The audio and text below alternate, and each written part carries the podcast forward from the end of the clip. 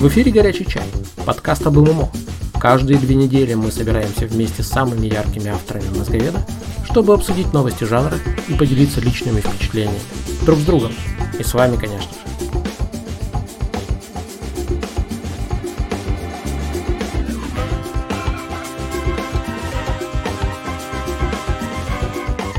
Будьте этим вечером с нами. Вместе всегда лучше.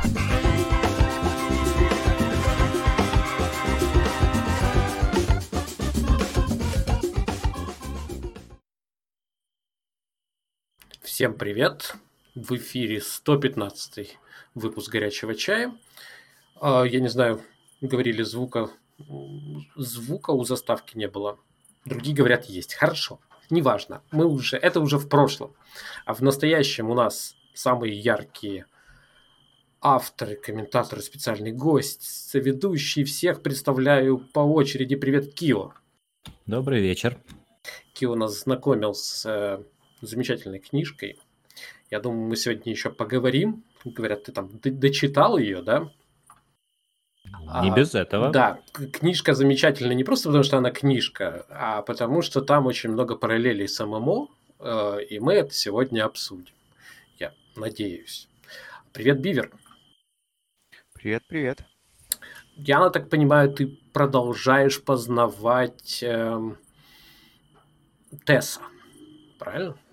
Да, достаточно активно, каждый день. Да. И там у нас в Дискорде были разговоры про крафт, так что сегодня с тебя промежуточные итоги, твои экспертные выводы о крафте в ТЭС. Поговорим об этом. Не то, что прям очень экспертные, но поговорим, да. Хорошо. А, привет, Вильям. Привет.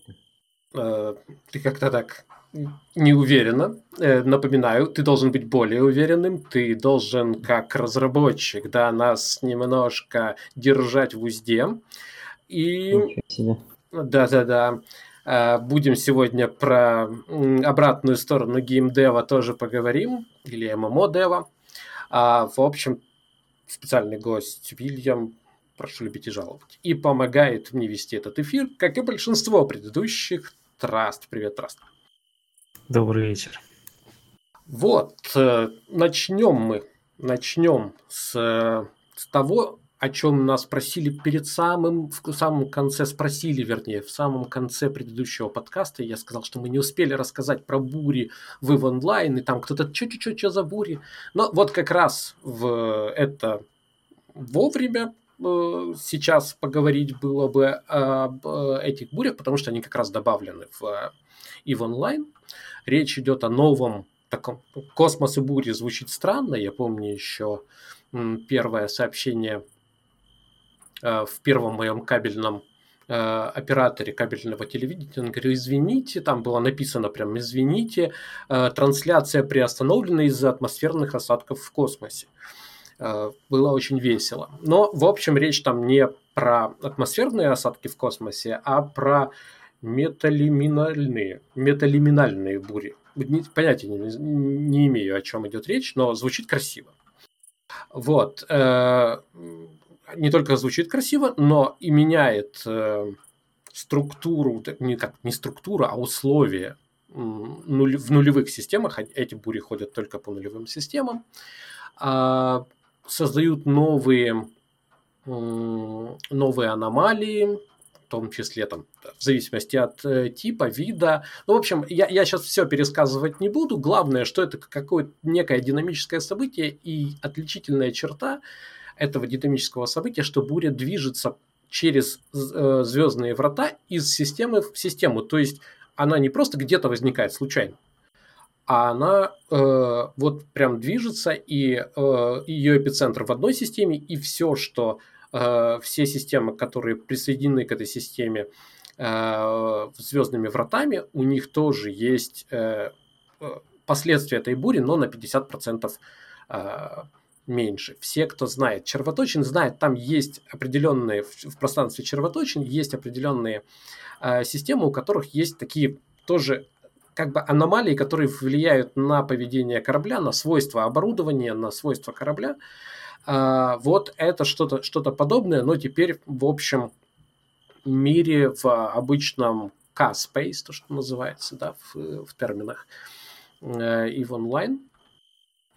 И, ну, такая достаточно интересная динамическая э, штука, которая, тем не менее, э, игроками воспринята не очень, потому что нулевые жители нулей говорят, опять на нашу голову вот эти вот э, гнев Божий, за что, чем мы провинились.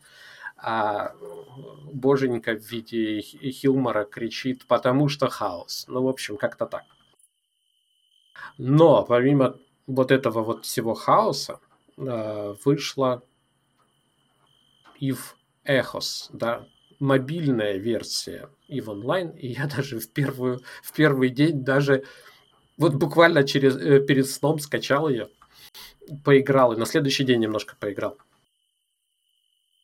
Вот, ну что вам сказать, э, ну, честно говоря, я не знаю, зачем эта игра существует. Ну, наверное, для тех, у кого нет компьютера. И кто хочет довольствоваться э, даже на планшете... Для беспалых токарей. Э, вот, ну, наверное. Нет, ну там, там надо управлять. Ну, а как они на компьютере-то смогут, да. Да, не, ну, да, одним, да, то тут можно одним пальцем, правда, да. Э, вот. В общем, не очень понятно, но окей, окей, пускай там цветет 100 цветов. В общем, э, это, это не новое ММО, да, это такая штука, которая нуж... зачем-то нужна, возможно, кому-то на э, мобильных устройствах э, для того, а, а разработчик... разработчиков. Да, да, да, да, да, да, а разработчикам она нужна для того, чтобы, ну, вы сами понимаете, для чего. Для чего, для чего существуют э, мобильные игры для разработчиков? Да, вот. Ну, в общем, это... Искусство. Иску... Да, исключительно в целях искусства. Э, Искусство выманивания денег. Да, да, да, да, да. Вот. Ну, там, конечно, за все там просят деньги, там всякие э, коробочки выпадают, призы выпадают. Ну, не будем, не будем о грустном. Хотя, я не знаю, вот следующая подводка на самом деле, вот у меня тут записано про New World поговорить, и прежде чем мы начнем говорить про New World э, превью э, тестирования, на которую я зазываю тех, у кого есть, э, собственно, предзаказ, или те, кто зарегистрировался Э, подал заявку на бета-тест, возможно, тоже пригласят. А, я как-то, я тех, кого пригласит э, Amazon, я приглашаю объединиться и где-то попробовать коллективно на каком-то сервере, мы определимся, на каком сервере, э, даже создать, может быть, гильдию, и за отведенные 11 дней превью... О, кстати, да. Горяченькое. Вчера не было еще, а сегодня уже есть, э, заменился клиент в и теперь называется New World Preview. Да, уже есть И даже... уже можно качать. Да, даже есть уже об этом комментарий на Мозговеде, так что обновляйте чаще Мозговед. Э, вот, э, да-да-да. В общем, с 25 августа по 4 сентября будет проходить этот тест, он будет проходить 24 часа. То есть это будут постоянно включенные серверы. Это такая вот сессия, растянутая на 11 дней. А, с трудом представляю, что можно успеть в привычных темпах, которые были на альфа-версии. С другой стороны, не знаю, эм, честно говоря, каком э, режиме это будет преподнесено. Может быть, будут увеличены рейты, может быть, еще что-то. А, потому что, например, есть такие вещи, как э, вот, пресловутая, наверное, э, самая свежая с точки зрения механик э, э, оборона от э, NPC, да, которые NPC нападают, всякие монстры нападают на ваш форт, и такое PvE противостояние получается, причем по по э, альфа-тесту я могу сказать, что, пожалуй, это самая классная объединяющая штука, потому что люди прямо пишут в чат, э, напомню, чат там, несмотря на гильдии, на, на фракции, чат общий, фракции спокойно общаются друг с другом, и прям просят, ребята, придите, потому что мы можем потерять уровни поселения, нам нужны люди. Слушай, а успеет ли народ, ну, для того, чтобы отбивать, отбиваться от атаки монстров, надо сначала форт захватить у этих монстров. Безусловно. Успеет народ? Я, я думаю, он успеет, э, народ успеет захватить, и если мы нормально объединимся, мы, может быть, тоже попробуем захватить. Я не знаю просто, сколько нас будет. А, может быть, просто всегда можно присоединиться к кому-то, но было бы интересно и захватить, к примеру. А, но проблема не в том. Проблема в другом, что для обороны, так как монстры определенного э, уровня, там довольно высокого, э, записаться на такую оборону можно только достигнув 50 уровня. 50 уровня за 11 дней, ну, я написал, если прям не вставать с кресла, то можно, наверное, и не спать но никому так, такой игры не пожелаю, поэтому не очень понятно. Может быть, это просто скажут, ну вот, вот где-то там будет впереди. С трудом представляю, как в обычных условиях это можно будет попробовать. Не, ну можно, может быть, просто они, допустим, через дней всем дадут 50 уровень. Сложно сказать. В общем, не будем загадывать, посмотрим. Главное, что э, почему я призываю, почему я, э, в общем, агитирую, я хотел бы, чтобы вы посмотрели э, на игру в том виде, в каком она была на альфа-тесте. Почему? Ну, потому что она мне в этом виде понравилась. А в каком виде мы ее увидим следующим летом, я не представляю. И потому что, ну вот, понимаете, вышел новый пресс-релиз, в котором эм, Amazon Games сообщила, что они заключили эксклюзивный контракт с Smilegate. Издатель, э, на издательство их игр, напомню, Lost Ark, да, с совершенно махровейшим, махровейшим пейтувином, э, с дикостью всякой в духе вот вам обязательные квесты, а вот вам в магазине э, возможность оплатить э, и не проходить эти квесты. То есть вот буквально услуга, э, значит, дейлики, а вот пойдите в магазин и купите, чтобы не проходить эти дейлики. Вот такая вот платная услуга, не играть, да, ну вот, вот это совершенно какие-то запредельные штуки. А, вот. И, конечно, это сделано, опять же, в, вот в этом прекрасном стиле, что люди с трудом там друг с другом вообще встречаются, потому что все это там отношения с NPC, сюжет, и, в общем, не очень понятно, откуда а, там берется ММО.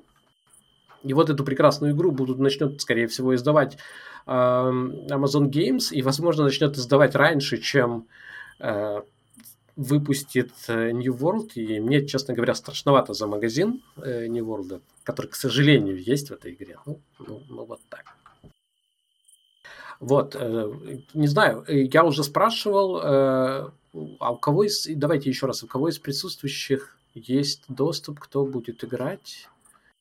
Я буду. Вот Траст будет играть, и, насколько я понимаю, у Бивера есть заявка на бета. Заявка на бету или, да. Э, или как ты говорил, альфа ну, тестирование, это, нет, типа. Нет, альфа-тестирование, когда мы раньше обсуждали. А сейчас, ну, наверное, это альфа-тестирование. Не знаю, это называется превью-тест, на самом деле. Вот. Э, в общем, э, Одним словом, будем пробовать. Э, присоединяйтесь, определимся, выберем фракцию, если захотите, конечно, выберем поселение. И главное, что мы сможем всем этим, к счастью, поделиться, да, то есть, в общем-то, рассказать, а, показать, обсудить открыто, без вот этих вот тут я не могу говорить, здесь могу говорить. В общем, интересные, мне кажется, нас ждут 11 дней, потому что а, что бы там ни было дальше, New World... Потому что весной 21 года будет совсем другая игра. Ну, я не знаю, что, что будет дальше, но New World показал классные штуки, классные. А, и мне не терпится это обсудить со всеми остальными, потому что э, это интересно, это, ну, свежо, как мне кажется. Вот, и что э, как бы более удивительно, наверное, это то, что выходит Dual Universe 27-го, то есть 25-го выходит превью-тест на 11 дней New World, а 27-го выходит э, бета-версия, платная бета-версия начинается и уже на самом деле не заканчивается по, э, по своим по, по своему календарю, вот когда она начнется, я так понимаю, не помню, вайп будет или нет, но в общем уже серверы не будут выключаться, это уже будет такая а, продолжительная а, на, на мной, как минимум на многие месяцы, а когда эти многие месяцы, если и вайпнутся, то дальше пойдет уже релиз. То есть с этого э, момента, с 27 августа, начнется история Dual Universe, такая, в которой, которой можно будет рассказывать, опять же, потому что снимут NDA, а, в которой можно будет играть. И, честно говоря, мне, мне до, до сих пор страшновато, потому что мне кажется, что они спешат. Я не могу ничего говорить конкретно. Мне кажется, что я очень побаиваюсь, что их ждет холодный душ. А главное, чего я не понимаю, я очень хорошо относюсь, отношусь к Dual Universe. Я не понимаю э, полного информационного вакуума, сейчас. То есть э, есть, э, идут постоянные призывы покупать. Покупайте наших слонов, это прекрасно. А, до 17 э, августа очень сильно рекламировали возможность купить один раз за 60 долларов доступ к альфа-версии, тем самым получить автоматический доступ к бета-версии на неограниченное количество времени. Но проблема в том, что люди, которые, может быть, может быть, и клюнули бы на это, да, или клюнули, а они не знают, что они покупают. И мне, мне эта практика не очень нравится, честно говоря. И вот до выхода остается ну, буквально меньше недели. Мы не знаем ни списка какого-то нормального функционала, у нас нет какого-то обзора, у нас нет какого-то нормального стрима, который бы мог показать э, те возможности. 20 Э, числа, то есть вчера, вышла э, бета-версия уже для тех, кто э, платил за альфа-версию. Но там все еще написано NDA. То есть вот, вот непонятно, но она уже вышла.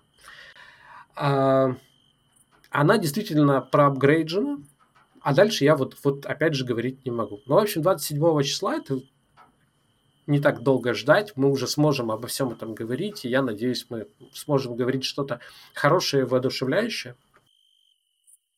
А, так что пока это вот в, под таким вот в так, такой пузырь, но, к сожалению, вторая вещь, которую я хотел рассказать, вот то есть я не могу рассказывать о чем-то э, хорошем, потому что это хорошее не показывают, и там другим игрокам не дают рассказывать, зато делают зачем-то очень, очень стрёмные шаги, и один из этих шагов это новая м, функция «Пригласи друга», за которую дают не только внутриигровые предметы, вот такие как, э, ну там, Core Unit, это там для, для создания да, любого устройства, транспорта там, и так далее. И, по-моему, даже для создания, для здания как такового нужен Core Unit.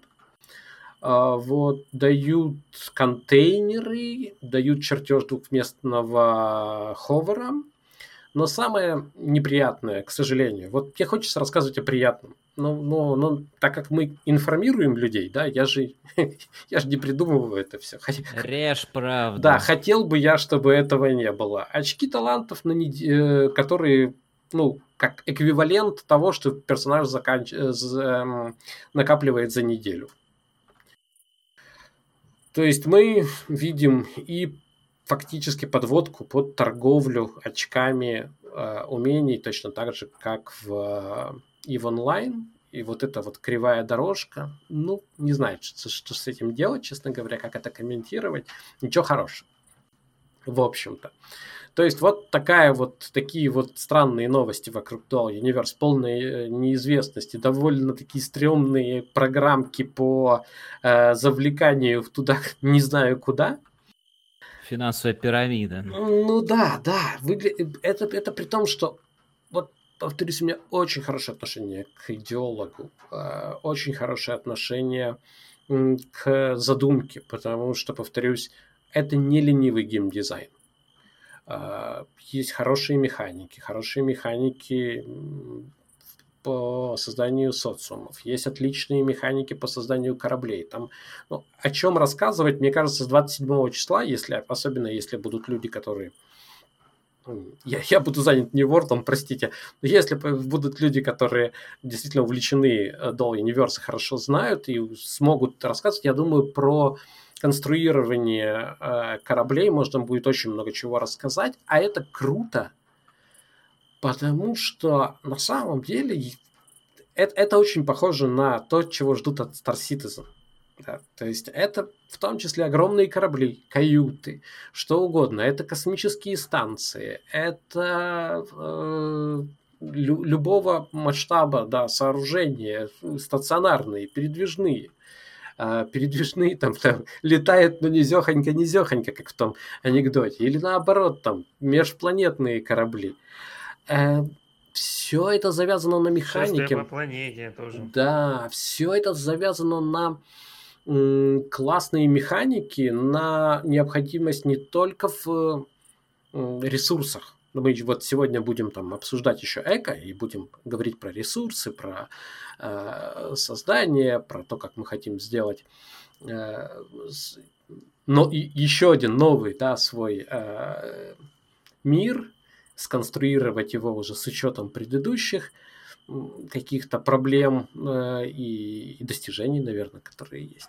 Но вот в Dual Universe этого, мне кажется, вот в контексте сооружений и транспортных средств и так далее, больше, потому что прямо это чувствуется, этот масштаб, это чувствуется то, что на все это э, нужно, нужно везде учитывается вес, везде учитывается расход топлива. Ну, в общем, это очень круто.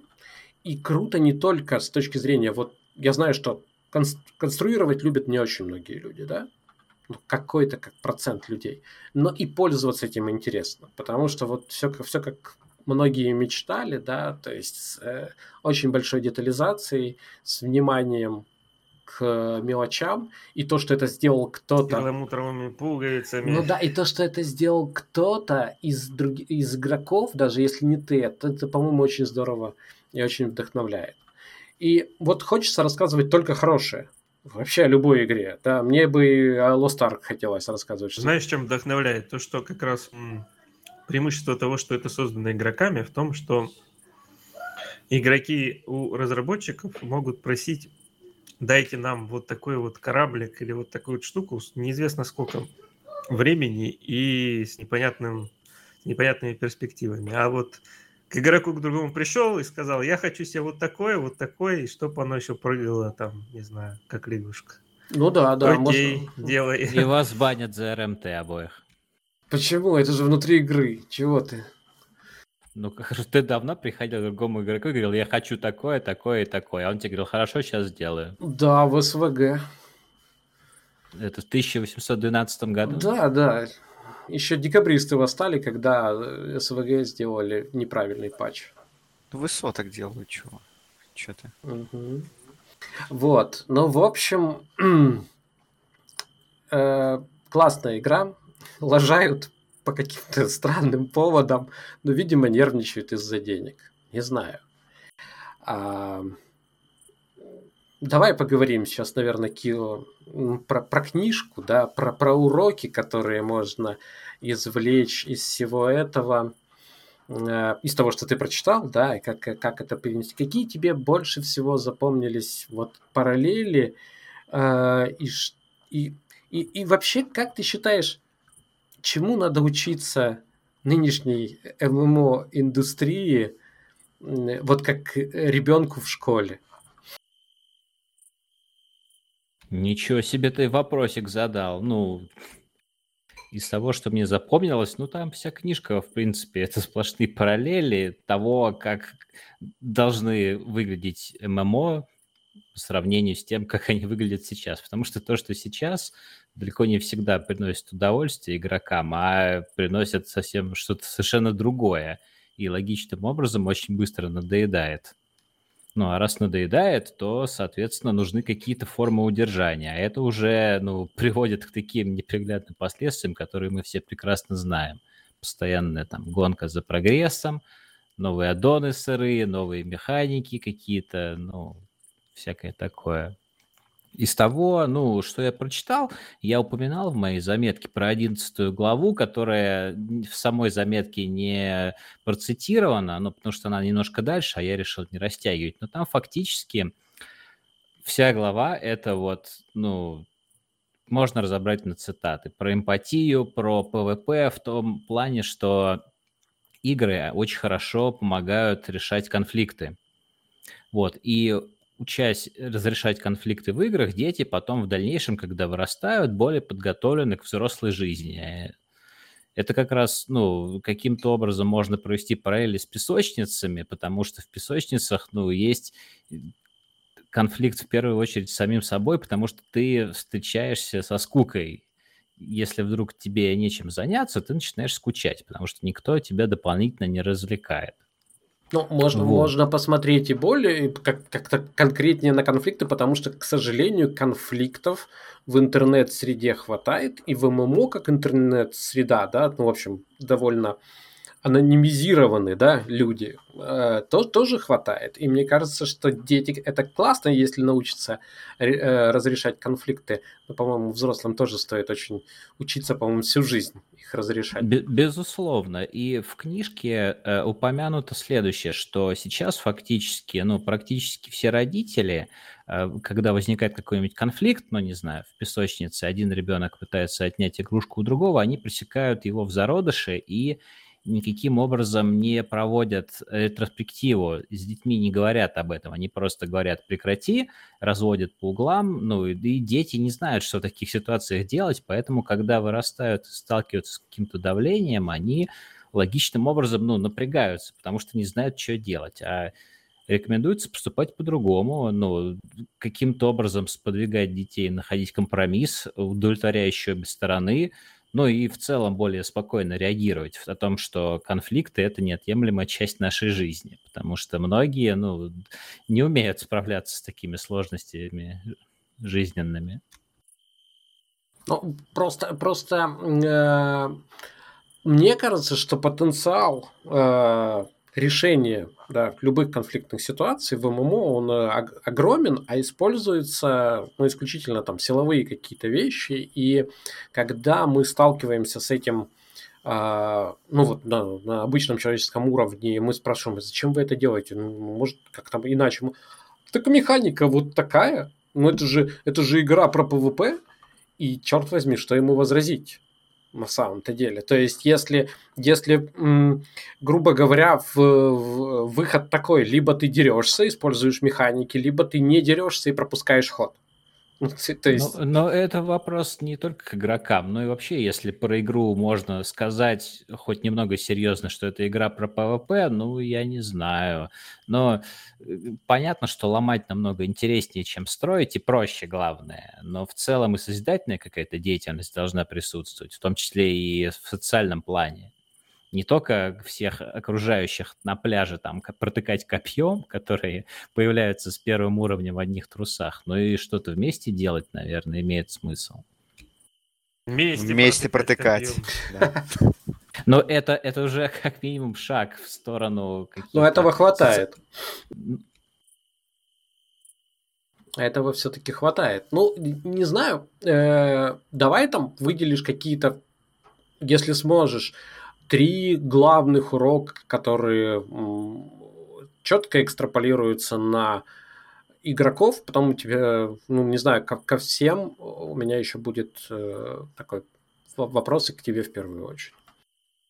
Ну, первое, что приходит на ум, то, что я упоминал в заметке, это то, что не существует средних детей, средних учеников, так же, как и вообще не существует средних людей. А следовательно, невозможно Э, ну, обучать всех одинаково, и абсолютно так же невозможно сделать игру для всех. Ну, всегда будет какая-то целевая аудитория, которой игра подходит лучше. Если пытаться объять э, все вместе, ну, это ожидаемым образом снизит качество в каких-то конкретных механиках. Второе, что могу сказать, ну, а, это про то, что э, процесс обучения постоянно должен приносить удовлетворение сам по себе, не нуждаясь в какой-то награде, не нуждаясь в оценках, но это уже такое достаточно далеко идущее, не нуждаясь в поощрениях, а сам процесс решения задачек, освоения знаний должен приносить удовольствие. И параллель можно привести на многопользовательские игры э, таким образом, что, ребят, ну, сейчас все игроки фактически привыкли выполни квест, получи награду, получи деньги, получи шмотку. Ну и невозможно таким образом бесконечно играть. Тебе либо приходится все более сверкающие доспехи игрокам предлагать, либо больше денег, либо там количество заданий увеличивать. Но это все в конце концов приводит к ежедневным забегам по деликам, и тем не менее это приедается игрокам ожидаемым образом. Они начинают просить новый контент – ну, и это не очень хорошая ситуация, именно потому, что люди к этому привыкли. То есть каким-то, я не говорю, а что надо отказаться от квестов, но все-таки мотивация должна идти изнутри игрока какой-то деятельности, а не навязываться снаружи разработчикам, там, пытаясь какие-то гормоны там в голове выделить наградой за квесты. Я, кстати, сейчас вот ты, мы запомним, что ты ответил про две вещи, еще есть третья, да, какая-то вещь. Но я э, вспомнил одну тему, которую хотел обсудить с тобой в первую очередь, потому что ты так, как сказать, выступил громко и основательно, рассказал о том, что... Ты сейчас ты... о чем говоришь? Сейчас я объясню. А, на вопрос... Э, про виртуальные миры, что там э, хочется увидеть, и ты, ты сказал, что мне хочется увидеть вот как в шутерах динамику, как э, в стратегиях, э, соответственно, стратегию, да, и, и прочие вещи, как в РП, РПГ какие-то, не знаю, не помню, что ты, что ты сказал, сюжет или отыгрыш а, и так далее. И в тот момент ну, ты так сказал воодушевляюще все это, но я подумал, а погоди, а как сделать это, оставив все-таки главное предназначение ММО? Понимаешь, о чем речь? То есть, вот э, как сделать так? Вот мы, мы простой пример, мы с Трастом знаем э, на собственном опыте, как э, мы попробовали играть в Daggerfall. Daggerfall Darkfall, вот. В Darkfall, Darkfall, да, и там была такая очень классная динамическая система, все здорово, но очень тяжело было играть вместе, очень тяжело. Просто потому, что постоянный friendly fire там и так далее. Friendly fire. Вот, да, и, и невозможно этого избежать. То есть нет такого мастерства, потому что ты не знаешь, куда отклониться в следующий момент. Э, Э, твой партнер. Да, то есть либо вы все в ближнем бою, либо вы все должны быть в дальнем бою и, так далее. То есть, э, в Нет, ну принципе... так, дело же не в этом еще. Же получалось, что монстры не как там в линейке, допустим, они не стоят на месте, они постоянно перемещаются. И даже если я, допустим, будучи ближним боем, буду стоять, обойду его и буду стоять с другой стороны, а ад будет стрелять в него с противоположной, вот, то монстр будет постоянно двигаться, и все равно стрелы будут доставаться мне, потому да. что я буду двигаться с задержкой. То есть это, это... Ну, я вас понял, и я не вижу здесь проблемы. Смотри, проблема? я объясню. Э, это, эта система, вот когда ты приходишь в игру один, да, начинаешь э, с гоблином там сражаться, прям восторг. Прям никогда такого в MMO не видел. Вот до сих пор люди говорят, почему вы не сделаете как в Darkfall? Я понимаю, почему люди говорят, потому что э, монстры там обладают интеллектом, они могут там отступать, они могут там, по-моему, даже звать на помощь и так далее. Но, в общем, система отлично работает, а, ну, наверное, в PvP она неплохо работает, где ты там должен себе просто там цель выбрать там и так далее. А вот в PvE, как по мне, она буксует, потому что она не рассчитана под коллективный геймплей. Понимаешь, какая штука? То есть вот все хорошо, красиво, пока мы рассуждаем на уровне одного игрока. Все не очень хорошо, когда мы оказываемся в игре, там втроем, я помню, это там ну, было и больше нас, но вот втроем это прям уже начинаются такие ну, проблемы. Да, ну, там, ну, мне это кажется таким, ну, во-первых, это такой вопрос, не я понимаю, что неприятно, когда ты с товарищем бьешь моба, и либо не попадаешь по нему, либо попадаешь вместо моба по товарищу. Но вообще ситуация, когда с одним и тем же противником одновременно кто-то бьется и в ближнем бою, и в дальнем, она такая надуманная абсолютно для виртуальных вымышленных миров. Ну, потому что никто не стреляет туда, где твой отряд схлестнулся с Справедливо, вражеским. справедливо, но... Но э, я допускаю, что в играх можно так сделать, просто реализовав э, соответствующим образом механики. Ну, во-первых, совершенно не обязательно ставить монстра спиной к стрелкам, потому что намного более практично встать под 90 градусов, чтобы вы оба были боком. И тогда монстр, отходя вправо-влево, ну, не будет от, с линии огня твоей уходить. Ну и тем более контроль замедление, оглушение, кто-нибудь там с щитом в ближнем бою его оглушил, он остановился на несколько секунд, стрелки в этот момент прицелились и выстрелили. Ну, ну я, я, не я вижу тому, пути решения. Я не к я тому, чтобы мы решения. сейчас редизайнили э, Darkfall. Я к тому, что иногда вот такой прямой перенос, или, допустим, прямой перенос из РПГ, да, э, где ты погружаешься, где все э, на, на, на, в принципе рассчитано на то, что ты вот полностью будешь э, увлечен вот этим э, диалогом с миром, да, с конкретным. Как это перенести в э, ММО с учетом того, что, ну, елки-палки, эта игра Э, в ней все, как мне кажется, должно быть подчинено э, задаче объединения игроков, да, общения игроков, так или иначе. Ну, очевидно, что в парках аттракционах такое сделать достаточно проблематично. И именно поэтому, ну, в последнее время я присматриваюсь в основном песочницам, которые предоставляют э, механики, но не говорят, как бы, что делать, и никаких эвентов сами не генерируют. Ну, все остается на откуп игроков. Ну, а очевидно, то, о чем я писал, что хорошо бы взять там глубину стратегии из какой-нибудь РТС, там разнообразие из файтингов и шутеров, ну, все одновременно невероятно сложно в ММО перенести, и тот, у кого это получится, наверняка какое-то бешеные деньги начнет грести, даже больше, чем за мобильную линейку. Так, вот, ведь, так там... ведь тенденции, вот обрати внимание, тенденции как раз такие сейчас, что вот мы обсуждаем, а, допустим, Black Desert, да, или Lost Ark, тенденции на возвращение к одиночному опыту. Понимаешь? То есть э, на, на то, чтобы так, подождите, не мешайте, тут у нас сюжет, тут у нас отношения с NPC и так далее. Вот спроектирована игра таким образом. Понимаешь? Она становится, она, наверное, становится в этом смысле интереснее с точки зрения того, что если раньше ты подошел, ну там какой-то стоит NPC, э, толку от него ноль, там он там, у тебя может что-нибудь купить, к примеру, понимаешь?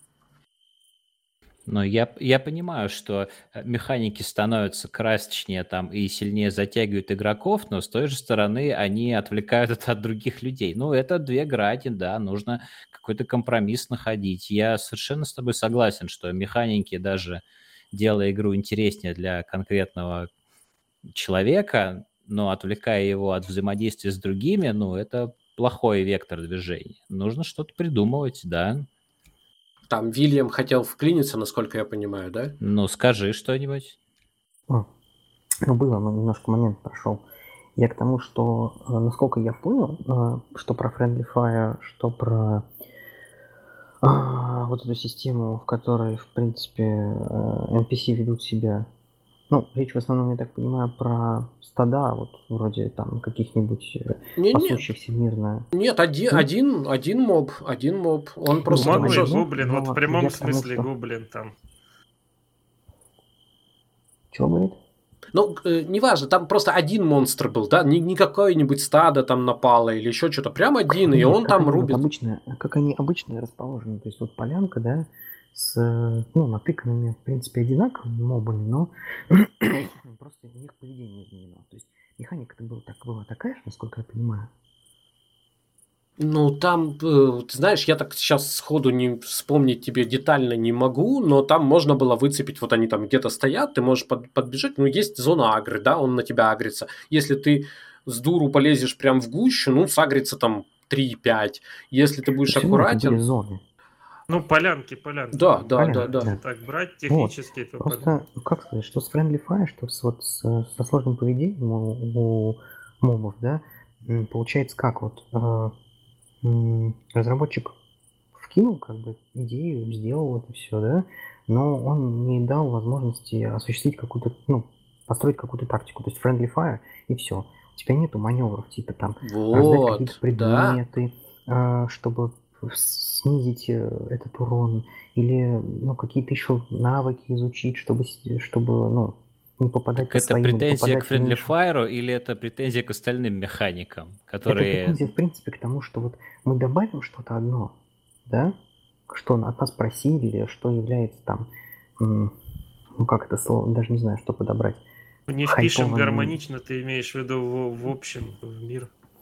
Ну, не то, что гармонично, вот все остальные механики. У нас нет тактики. У нас есть э, как бы возможность по кому-то попасть из друзей, но у нас нет тактики, которой мы решим эту проблему. У нас нет никаких путей отхода, никаких способов э, решить проблему. Перед нами проблема. Мы попадаем по своим. Как ее решить? Никак. Даже дело не в этом.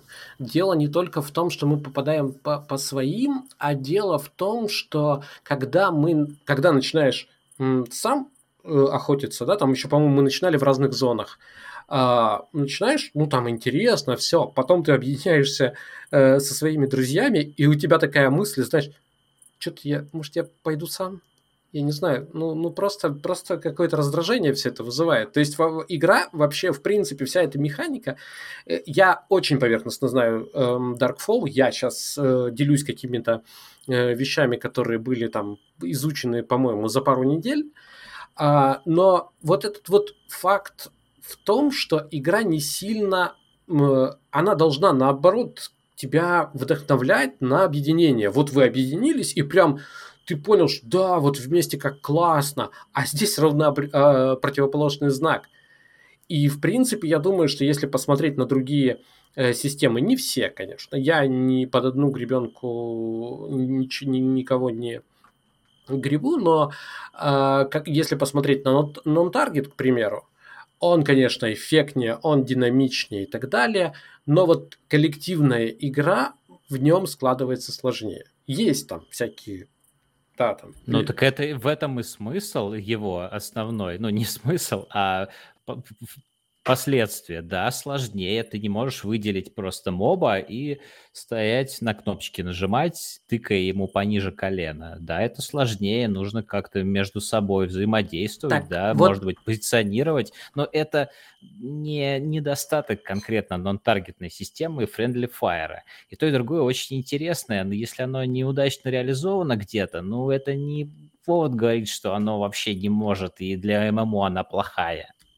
А мне кажется, что э, если ставить э, во главу угла именно коллективный опыт, именно вот этот вот, что любая механика – это повод для объединения, да? Но ты понимаешь, что когда, ну, предположим, возьмем обычную нон-таргетную систему, то есть нет, наоборот, таргетную, ну, стандартную, как в Вове, когда ты выделил, и у тебя все происходит с, как бы, по таргету ну, какое взаимодействие между танками, дамагерами, там, ближнего боя и дальнего боя? Да никакого. Танк разворачивает босса лицом в угол, э, милишники становятся сзади, лупят его, а рейнджи где-то из уголка, из дальнего в него лупят. Взаимодействие ровно ноль.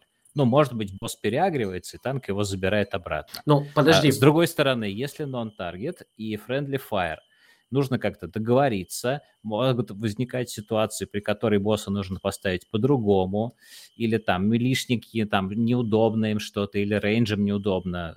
Ну, здесь общение происходит, потому что возникают вот эти сложности.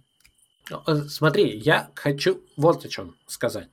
Речь не, не о том, что если появляется, ну, допустим, нон-таргет, и он становится интереснее, кто-то против этого возражает. Нет. Проблема в том, что часто э, вот это вот сделайте не так, сделайте интереснее, сделайте динамичнее, в итоге, ну вот по моим наблюдениям, вот если ты мне скажешь не, те, не теоретическое, какую-то идею, да, там, о том, как можно сделать, а прям практическую, что вот сделали реально и динамичнее, и интереснее. Но ну... надо начать с того, что вообще разработчикам, я считаю, не надо ориентироваться на слова «сделайте нам то-то, то-то». Так же, как мы недавно говорили в контексте эко, у разработчика есть какой-то план, и он должен его придерживаться, потому что они профессионалы, они мы, они могут нас комьюнити а, услышать, ты же формируешь, обдумать и так далее. Ты формируешь запрос. Ты когда говоришь, э, даже на мозговеде пишешь, я хочу, чтобы вот потому что мне надоело, что они стоят, все эти герои по очереди бьют там и так далее. Посмотрите на тот же... Вот э, простой пример. Всех, ну не всех, хорошо, многих раздражает э, боевая система Пантеона. Она очень устаревшая люди ходят вот как будто в полупошаговой персонажи, да, действуют как будто в полупошаговой э, штуке. Но при этом я знаю прекрасно, что разработчики изначально все в этой системе делали так, чтобы люди, ну вот синергия была, да, боевых классов, действий, прямо вот, вот эти вот паузы, они не просто так. То есть они делали с этой точки зрения. Но мы смотрим и сравниваем это, ну, с какой-то, какой, с киношной хореографией или еще с чем-то, понимаешь? И говорим, что, ну, это как-то не очень выглядит, это как-то вот не очень впечатляет, там, и так далее. Ну, наверное, это тоже работа разработчика донести свою идею и таким образом ее в различных дев-блогах и видео каким-то образом оформить, чтобы человек понял, для чего это сделано, почему конечно, и почему конечно. это хорошо. Потому что если у них нет таких аргументов, ну, если это выглядит не очень, и это не очень интересно фактически, даже когда ты попробовал с каким-то кредитом доверия, очевидно, что это не очень. Ну, а если то это не очень только на первый взгляд, но я верю, что есть способы донести обратное. Ну, хорошо, я сейчас, может быть, э, спрошу у Бивера. А, вот, Бивер, ты встречал, я знаю, ты, ты всегда говоришь, так, ребята, не приставайте ко мне, у меня небольшой ММО-опыт. Э, ну, я аккуратно спрошу, вот ты встречал где-то, может быть, видел где-то, чтобы ММО была э, с вот таким вот синглплеерным опытом, ну, каким-то, да, подачей синглплеерной, но при этом это была ММО, то есть вот, вот эта синергия плюс базовая подача и прям вот шик.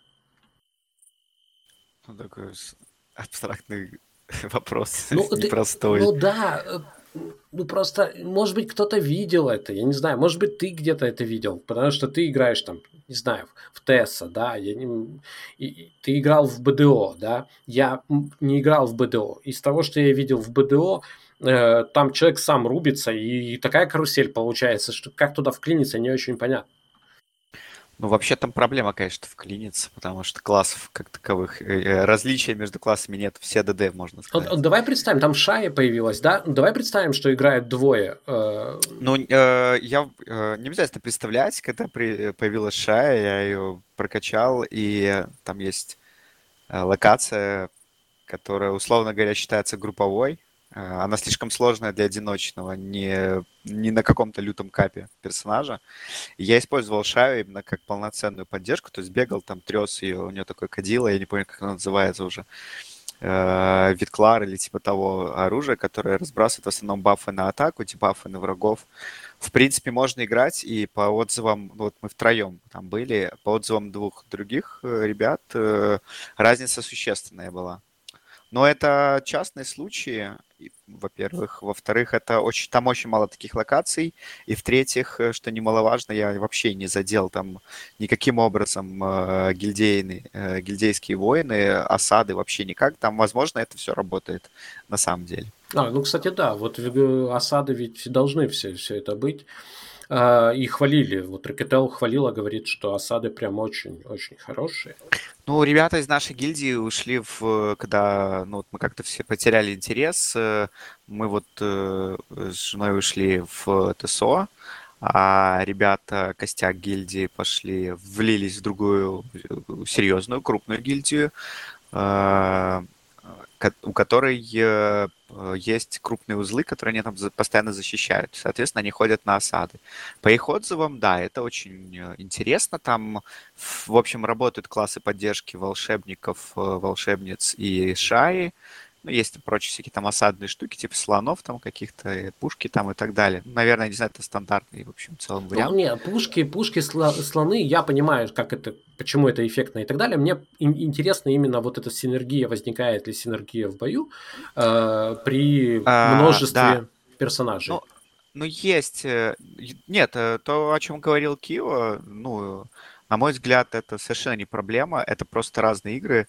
Э, кто-то, кому-то на самом деле дальше пошаговых э, э, групповых каких-то там взаимодействий не хочется идти, потому что это слишком динамично, быстро, сложно.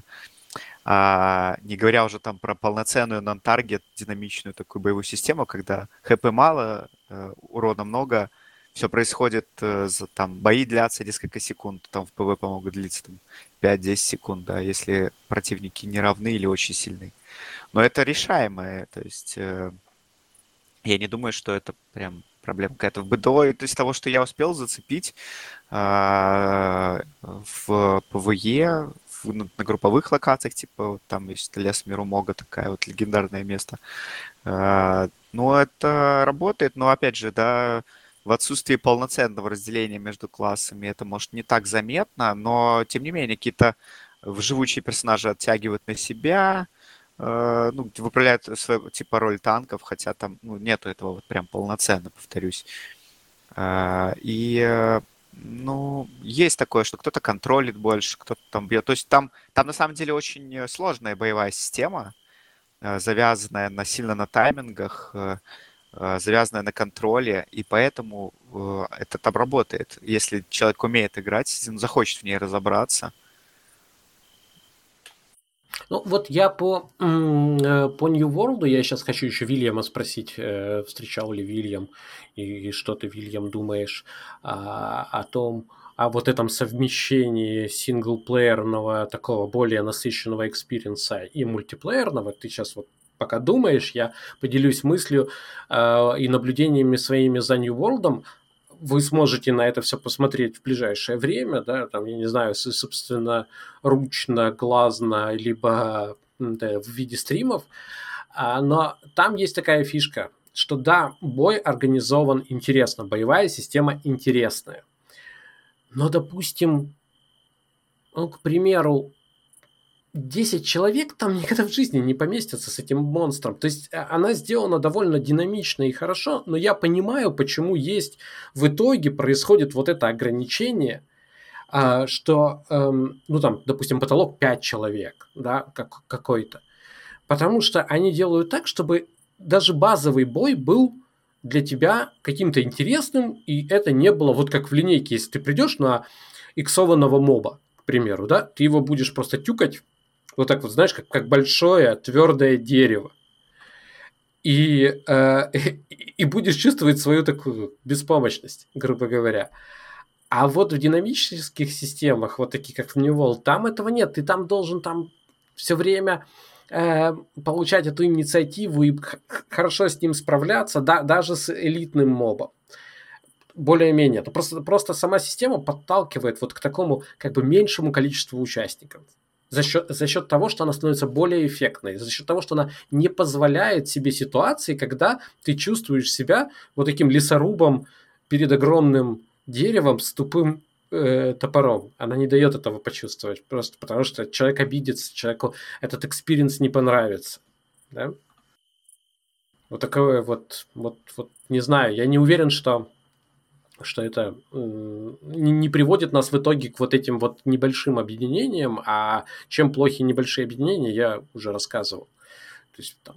Но плохо то, что они останавливаются вот на этом, то, о чем ты писал в одной из заметок, что в линейке вы можете и в 5 человек пойти, и в 10 и так далее, а тут, я так понимаю, ну, 5 и вот вы с товарищами идете, и даже в самой сложной локации вам, конечно, интересно, но если у вас наберется 10, то вам уже пойти некуда. Ну, э, там говорят... Но может быть потом. Может быть потом, далее. да, но фишка, идея это в том, что мне кажется, что это следствие вот этой интересной боевой системы, которая не дает тебе э, вот таких вот ситуаций, когда ты чувствуешь себя просто беспомощным, да. Ну, Вильям, э, вопрос э, тот, тот же, да, ну, который я уже озвучил, э, считаешь ли ты, что ну, можно наполнять э, богатым синглплеерным экспириенсом не в ущерб MMO, да, вот такую делать хорошую смесь, и MMO будет продолжать работать на свои основные цели при этом. Не знаю, мне кажется, ну, под синглплеерным я могу себе представить только сюжетные квесты, если честно. Все остальное мне не кажется абсолютно синглплеерным. Ну, то есть, что, что еще, кроме, кроме сюжетных квестов, может подразумевать под собой а, исключительно одиночное прохождение? Ну, вот я тебе объясню. А, тот же New World, его сравнивают с Dark Souls, да? Боевую систему. Ну вот, э, в общем... Не играл. Да, ну, ну считается прям жестяк, а жестяк. Сложно, но, да. но это все. Вот, но, э, ну не знаю, то есть люди так хотят, действительно, они смотрят, и вот эта вот дискуссия, которая была вокруг того, чего вы там, каких еще механик вам не хватает в ММО, а, в общем, такие запросы, вот хотим, хотим, чтобы было так же интересно, как в сингле. Вот, чтобы эти механики Ну, это, мигрировали. на самом деле, э, вот, а, вот, этот, вот эта проблема, а, она скорее не в том плане, сингл это или не сингл, а тут мы, получается, говорим о балансе между а, тем, а, что в РПГ важнее, а, скилл э, персонажа или скилл игрока.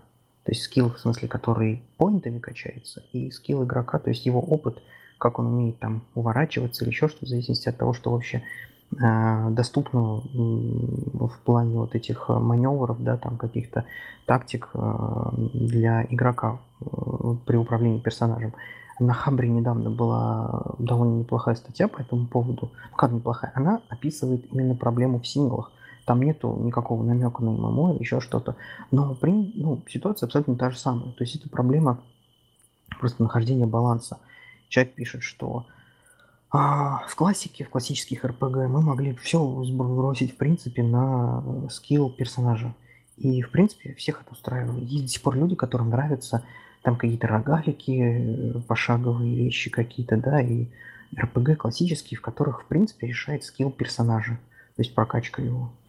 А, но есть люди, которым ну, интереснее новый опыт, да, а, они хотят как-то развить, э, найти способы соприкосновения вот этих двух э, как бы э, вариантов геймплея, да, но э, в итоге вывод состоит в том, что если сделать для игрока скилл именно его, а не персонажа, а, как бы основным, главным, то игрок просто-напросто устает даже в сингле. То есть ему, ему, надоедает это. Ему надоедает постоянное напряжение.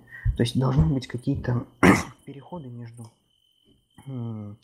как сказать, между тем, а, что определяет э, скилл игрока и э, исходы, которые определяются скиллом игрока, и исходы, которые определяются скиллом персонажа. А в ММО А, еще и скиллом всего рейда или пати. Ну, я... Это Ну, это накладывается. понятно, конечно, тут, тут вообще взаимодействие очень А уж сложное. как утомляют люди, тупящие в рейдах, о, Ну, э, я вот еще что хочу сказать. Мне кажется, что ты говоришь, всех устраивало э, то, что весь скилл зависел от персонажа. Мне как раз кажется, что как раз очень давно не устраивало. И в частности потому, что это вело, приводило к манчкинизму, да, то есть вот, вот э, абсолютно такому холодному, расчетливому тюнингу персонажа как машины. Да, то есть, ну, потому что... Потому ну, что... один раз оделся, получил статы, и дальше можешь сидеть и в ус не дуть, да. Не ну, очень не знаю, интересно. я не согласен, потому что вспоминая те э, РПГ, которые классические, а, вот, они не всегда про то, особенно когда ты управляешь еще и имеешь возможность управлять несколькими персонажами, они уж точно не про прокачку, ну то есть там очень А мы сейчас про ММО, по-моему? Не-не-не, мы сейчас про синглы говорим. Нет, да. про синглы. А, сорян, хорошо.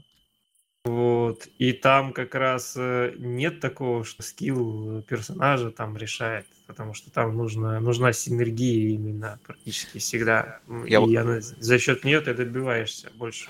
Я вот страстно соглашусь полностью. Любая партийная РПГ из старых сингловых подразумевает ну, э, правильное, нормальное. Да, в принципе, не обязательно из старых даже.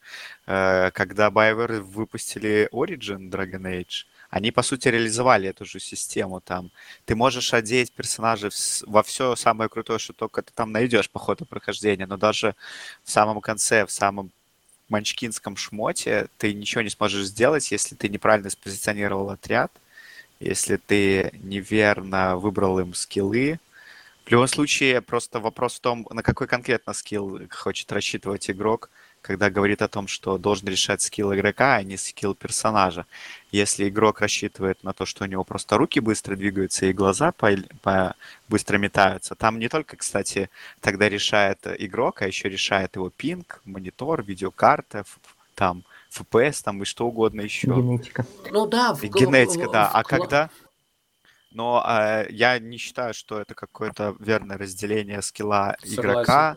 На скилл э, у меня пальцы быстро кликают, и я вот сообразил, как мне правильно, к примеру, ну вот я люблю приводить очень Divinity Origin э, Sin 2.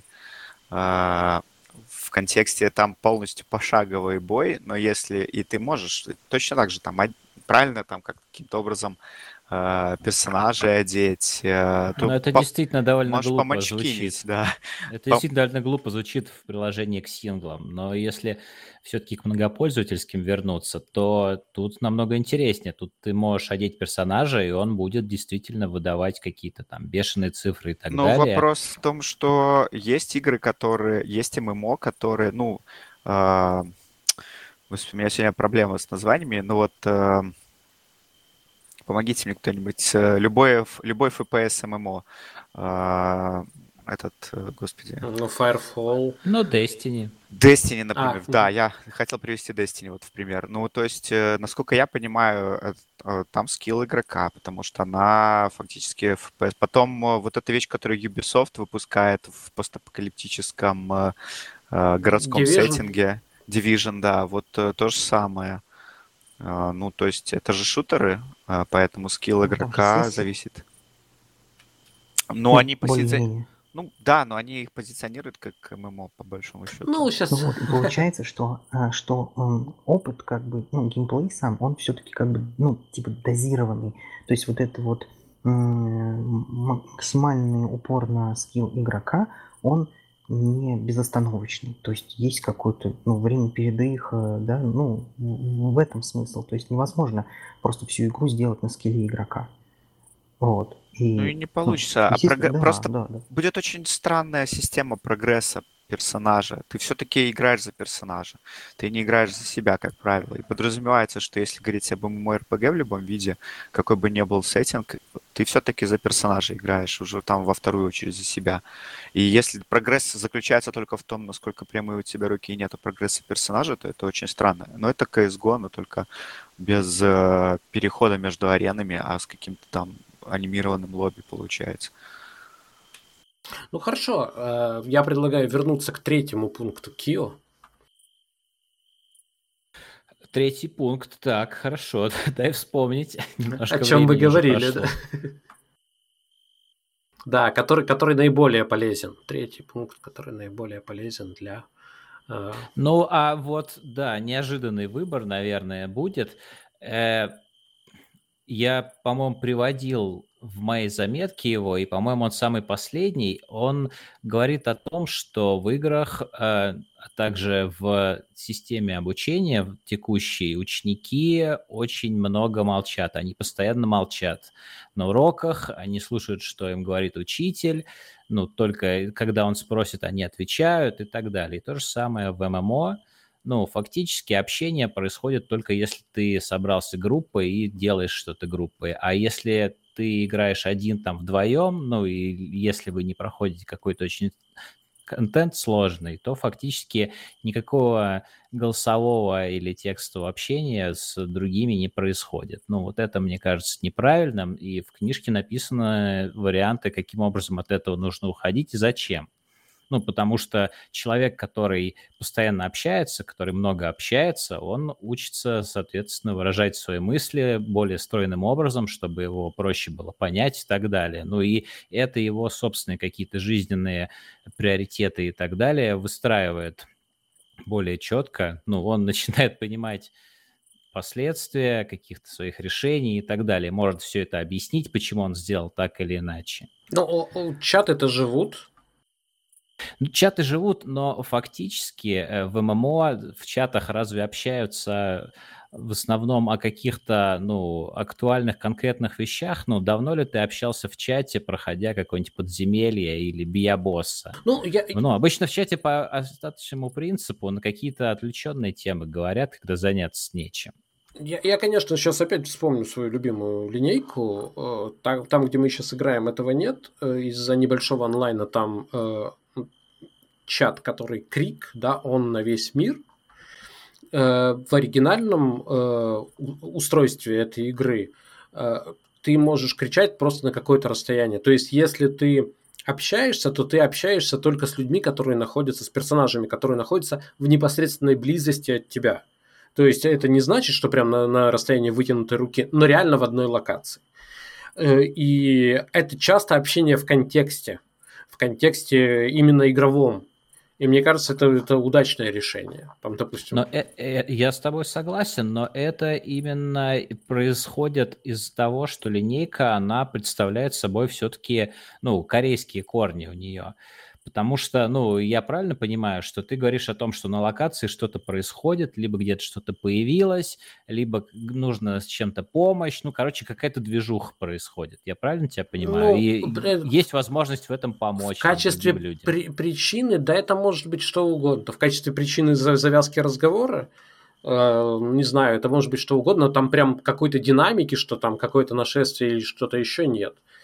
Но если там э, кто-то, кто-то частые, э, кто играл в линейку, прекрасно знают, когда они видят в чате такое а или, или, или любой другой символ, э, проведенный, ну, там, много раз э, помноженный в чате. То есть ты понимаешь, что человека там давит паровоз мобов, и его надо как-то выручать, потому что у него нет, вот. нет времени писать.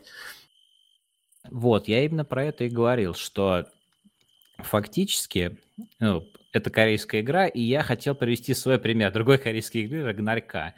И говоря об этом, я имел в виду, что на локациях могут происходить какие-то вещи незапланированные, ну, игроком при его прокачке. В том же Рагнарьке там есть паровозы, они могут убивать и так далее. А в более новых классических э, ММО типа Вова, ну, локация более статична, вот эти вот группки мобов, которые привязаны за невидимые ниточки к конкретным местам и так далее. Но там таких ситуаций происходит гораздо меньше.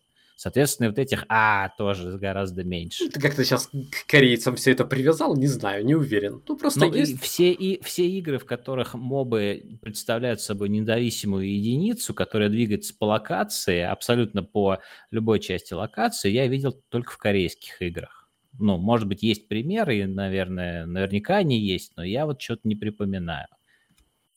Во всех западных играх, ну, мобы, они такие, не, в коем случае не являются каким-то генератором эвентов, от которых можно покричать там и с другими людьми каким-то образом пообщаться. Я понял тебя.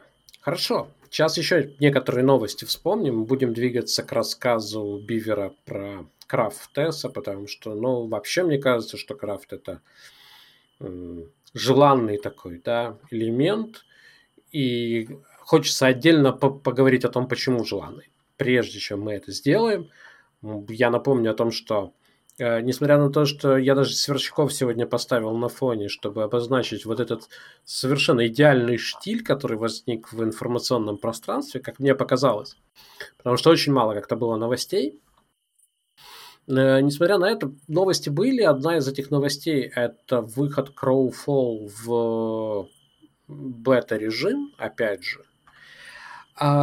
Я... У нас вроде есть некоторые мозговеды, которые интересуются. Я по определенным причинам Crowfall обхожу стороной, просто потому что у них совершенно не, неадекватный, опять же, магазин, да, Э, который, как мне кажется, убивает неплохие в сущности задумки. Я когда-то это описывал. Но вот вышел, э, это надо обозначить, да, вышел, вышла эта игра, она очень долго находилась в разработке. Нельзя сказать, что они ее закончили, далеко не закончили. Э, тем не менее, они считают, что количество механик и стабильность и производительность игры уже более-менее, и, соответственно, можно людей приглашать, показывать. Они будут приглашать их Э, волнами. Ну, там есть те, кто оплатил, да, доступ там ну, гарантированно дается. А те, кто записался, записалось по словам э, руководителя этого проекта 380 тысяч. Не знаю, я не уверен, что это прям очень много, учитывая, что это ну, вот просто регистрации, да, просто проявленный интерес. Это не, не, не денежный проявленный интерес. Но, тем не менее, они говорят, что будут рассылать всем этим людям в течение ближайших месяцев – приглашение. Так что если вы когда-то зарегистрировались, заинтересовались, а потом забыли, вам может прийти письмо счастья. Перешел Crowfall в бета-тест. Надеюсь, кто-то нам расскажет, что там, как там. Будем ждать. А, про игру, которая не собирается выходить в бета-тест, но тем не менее зафиксировала самый успешный э, финансовый год 2020 Называется это, этот проект, не буду применять слово игра пока, Star Citizen. А на сегодняшний день за 2020 год собрано уже почти столько же, сколько за 2019, а впереди у нас еще 4 месяца. А, поэтому можно смело говорить, что проект Star Citizen чувствует себя финансово хорошо, деньги получает. Зачем он себя так вот. чувствует, пока не Ну, ясно. Ну как зачем? Ему хорошо. Сократи, Что? зачем он? Э, Вот, нет. Параллельно с этим, почему я бы, может быть, и обошел стороной Star Citizen, параллельно с этим Elite Dangerous э, объяснила, что они выпускают, э, будут выпускать в начале следующего года э, дополнение Одиссея, и там будет хождение в, в основном, да, это хождение по планетам. И вот сейчас я, я расскажу. э, То есть они, в принципе, приближаются, приближаются к многим вкусным вещам, которые были в, анонсированы в Star Citizen, которые, в принципе, в рамках ангара или там планеты, которые сейчас уже есть, да. В общем, локации есть в Star Citizen. А, так вот, в элите теперь можно будет выйти из корабля и ощутить этот размер, то, то, то чувство, которое в игроки пользователи Star Citizen э, давно испытывали, да, по- понять размер, постоять возле этой огромной лапы корабля космического, да, представить, что это за махина, вот это все будет, будет путешествие по планетам с небольшим э, слоем атмосферы, да, разряженная такая атмосфера, то есть нужны будут скафандры все еще и так далее, а это делается еще и для того, что, в общем, растительность там не буйная, прямо скажем.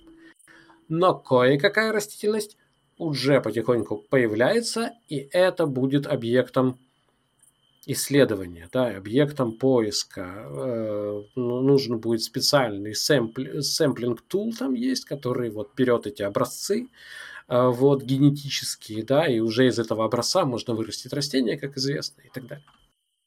А, к сожалению, многие, ну, опять многие, не знаю, многие, немного, когда ходили слухи об, э, о следующем обновлении, когда еще не было слова Одиссея, когда были только объявлены масштабы а, самой, самого обновления. Многие мечтали о том, что это будет все-таки ММОшное обновление. Но, как мы видим, оно ближе даже к No Man's Sky, да, то есть без буйства растительности No Man's Sky, но в общем она о том, чтобы там ножками по планете найти какой-нибудь образец классный и его, этот образец, куда-то там привезти, продать. ММОшного здесь, к сожалению, мало. И вот, пожалуй, тема, которая меня заинтересовала, это то, что в этом ролике презентации вот первой части разработки Одиссеи авторы все время настаивали на том, что они хотят у игрок- игрокам подарить чувство Нила Армстронга, который первым выходит на планету. И я, зная, ну, как, как бы немножко по- полетав в No Man's Sky, не- э, много сотен часов и высадившись на большое количество планет, а я очень сильно сомневаюсь в том, что вообще подобная, подобная установка вообще реализуема. Да, о чем мы говорим? Мы говорим об э, выс- высадке на планету, на которую человечество смотрело, да, на спутник, да, на который э, человечество смотрело тысячелетиями, да. А, Впервые за огромное количество лет они вышли, мы вышли, да, человечество вышло за пределы своей планеты, и вот первый человек ступил на совершенно другую Землю. Сравнить это с возможностью э, любого игрока полететь на любую планету, да, что в No Man's Sky, что в э, Элите, и стать там на, на другую планету, э, это невозможно. Это, это, это совершенно не впечатления. Но вот тут я хотел бы перевести нас на ММО как раз. Потому что когда кто-то чего-то добивается, как Нил Армстронг, в сообществе, когда он становится первым среди огромного количества людей, да, именно тогда он испытывает, наверное, хотя бы отчасти, понятно, это в масштабе, это не все человечество, это не тысяча лет и так далее, но он испытывает только при условии, что он один из, ну там, не знаю, тысяч хотя бы, да, всех игроков в конкретном мире. Вот он один. Вот и мой вопрос, я, я не знаю, там, вот ко всем, а, возможно ли и ну, правильное ли это э, направление дизайна ММО, когда реально э, удовольствие, ну вот это вот чувство, которое сейчас разработчики элиты хотят помножить на всех, да, то есть подарить его всем, то есть никому, на самом деле, как мне кажется. Э, имеет ли смысл такое разрабатывать, э, такое я имею в виду, когда что-то делает один человек, вот добивается чего-то один человек, или крайне малое количество людей и, и реально испытывает вот это чувство Нила Армстронга. Вот стоит ли в этом направлении ММО вообще заморачиваться, тратить силы, учитывая, что клиент там, ну, одна сотая процента из всех потенциальных клиентов. Кто будет отвечать? Ну, я могу сказать, если хотите. Хотим, пока у меня хотим. не выветрилось опять. Ну, в целом, а, с одной стороны, мне видится это достаточно перспективным, но с одним, с одной оговоркой, с одним нюансом, что то, что чего-то достигает, ну, там, один из многих – оно должно быть не в том плане, что вот этот один что-то делает, и либо ему повезло, либо он там достиг каких-то действительно успехов экстраординарных на фоне других, так это должно поддерживаться деятельностью других многих людей. Ну, так же, как Нил Армстронг не сам Конечно, собрал да, ракету да. на заднем Это своем дворе классно, да. И не полетел на ней, вот, а его огромное количество людей поддерживало, и инженеры, и работники, и ученые, и так далее. Также это можно, наверное, поиспользовать и в ММО. Ну, что многие люди совместно какой-то цели пытаются достичь, но фактически там э, субъектом, выполняющим, ну, не знаю, там, убивающим дракона, да, или темного властелина в огромной башне, их будет немного. Пусть он будет не один, но в целом вот эта цель, которая долгосрочная и очень-очень далекая и сложная, требующая огромной самоотдачи, там огромного количества ресурсов, мне видится прикольной. С другой стороны, это начинает ну, на определенном этапе походить на работу. То, чего хотелось бы Ну, подожди. избежать. Мы Когда сейчас же люди- о- ну, об ММО подожди. говорим. Ну, конечно, когда люди ходят в ММО как на работу, потому что мне нужно собрать там 50 зубов койота, нарубить дерево, накопать камня, потому что я э, всего лишь маленькая шестеренка в огромном механизме, который запустит Нила Армстронга там спустя полгода на Луну. Но это может демотивировать. Нужно каким-то образом предусмотреть, чтобы такого не было, разумеется.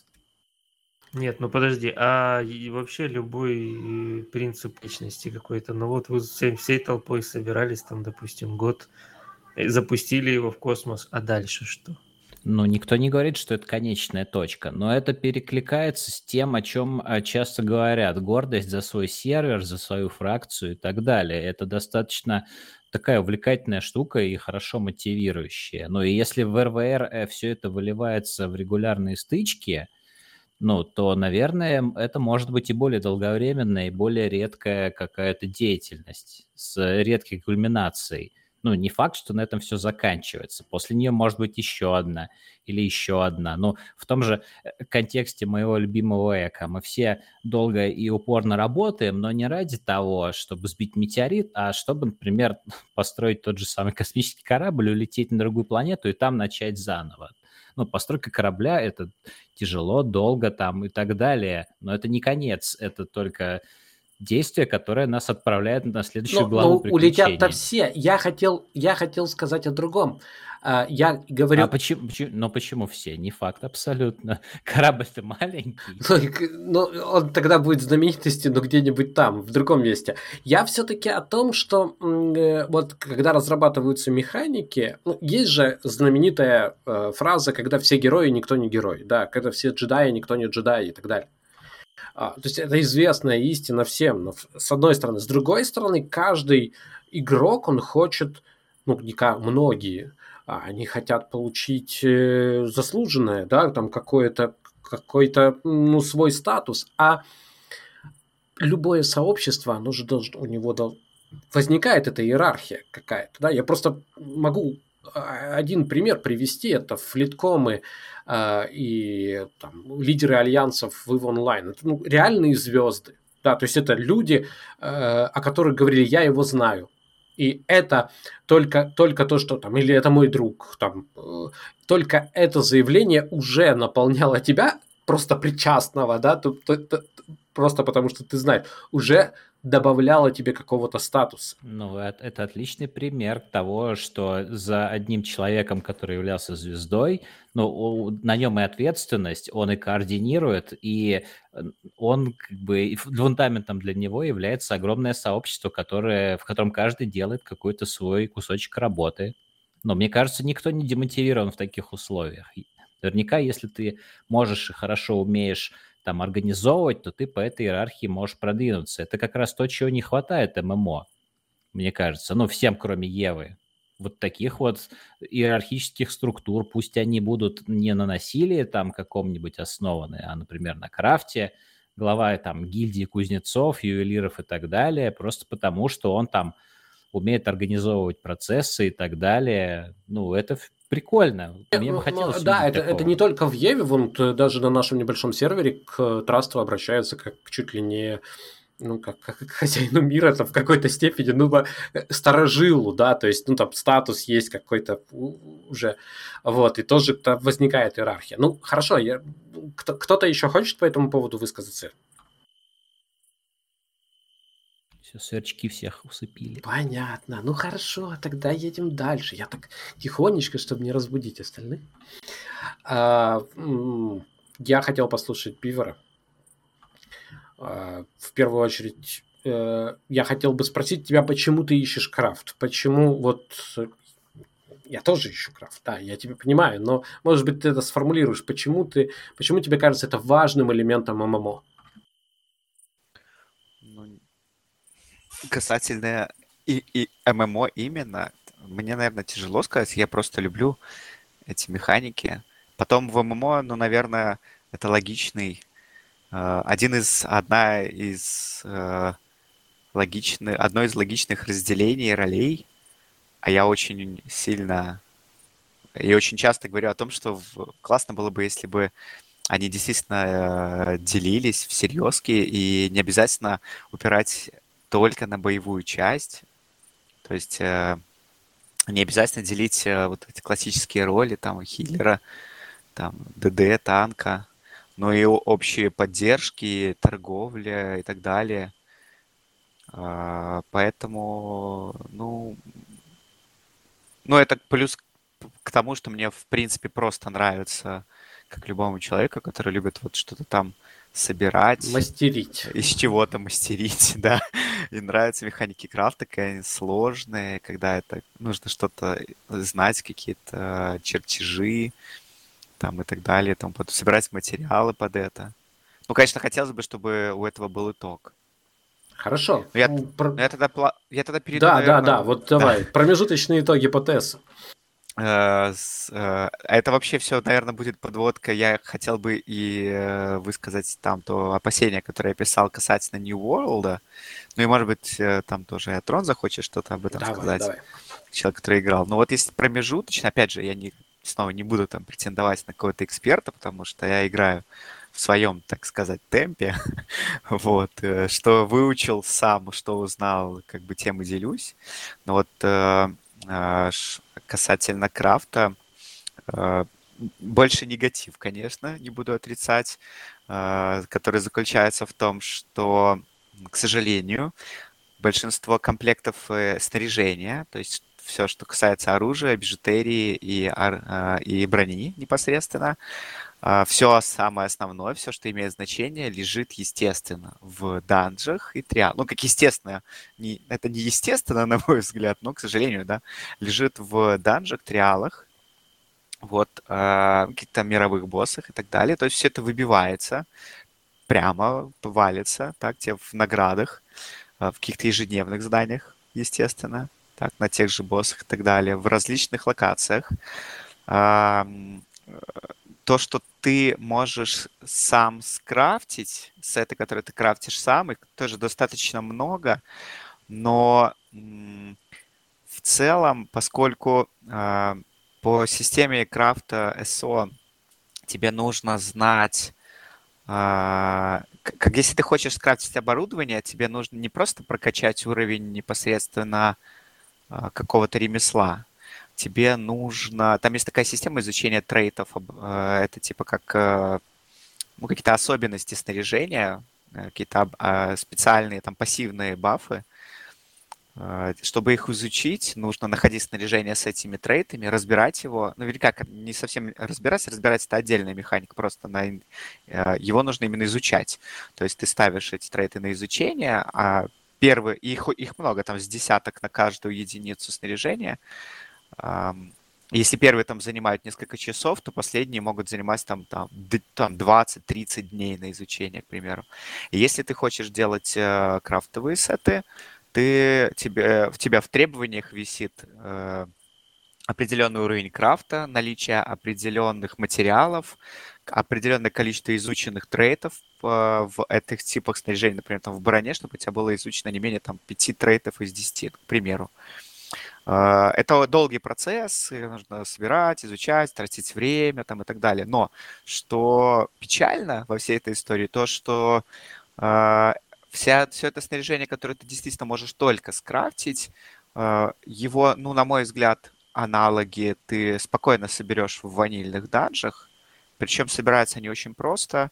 Причем на самом деле, если ты очень быстро схватишь идею о том, что тебе нужно как-нибудь так вот э, обходными путями прокачать персонажа до условного там базового уровня, типа там есть 50 уровней развития и 160 очков чемпиона.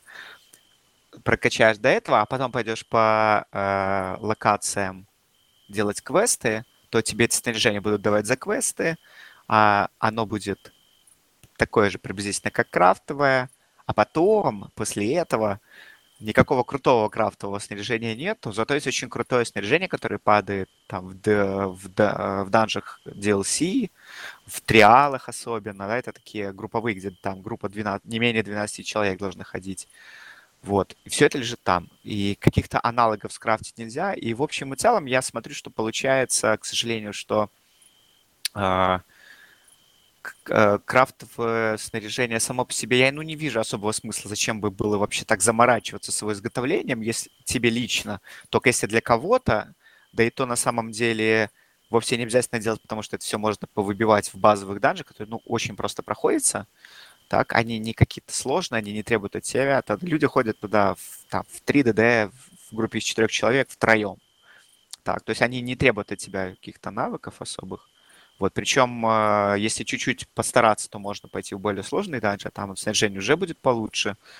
Вот, а если собраться в гильдии, то можно идти в триал, а там еще лучше. Ну, в общем, вы поняли.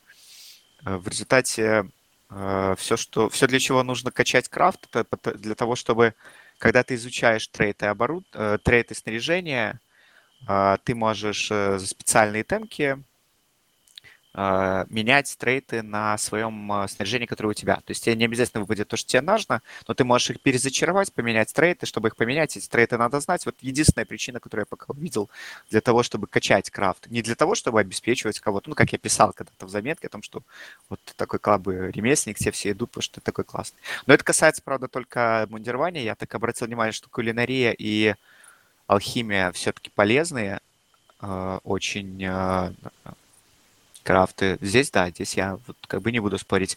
Постоянно кидают, э, опять же, вот по старой доброй привычке разработчиков, постоянно в календаре ежедневном кидают какие-то там яды, зелья, еду какую-то.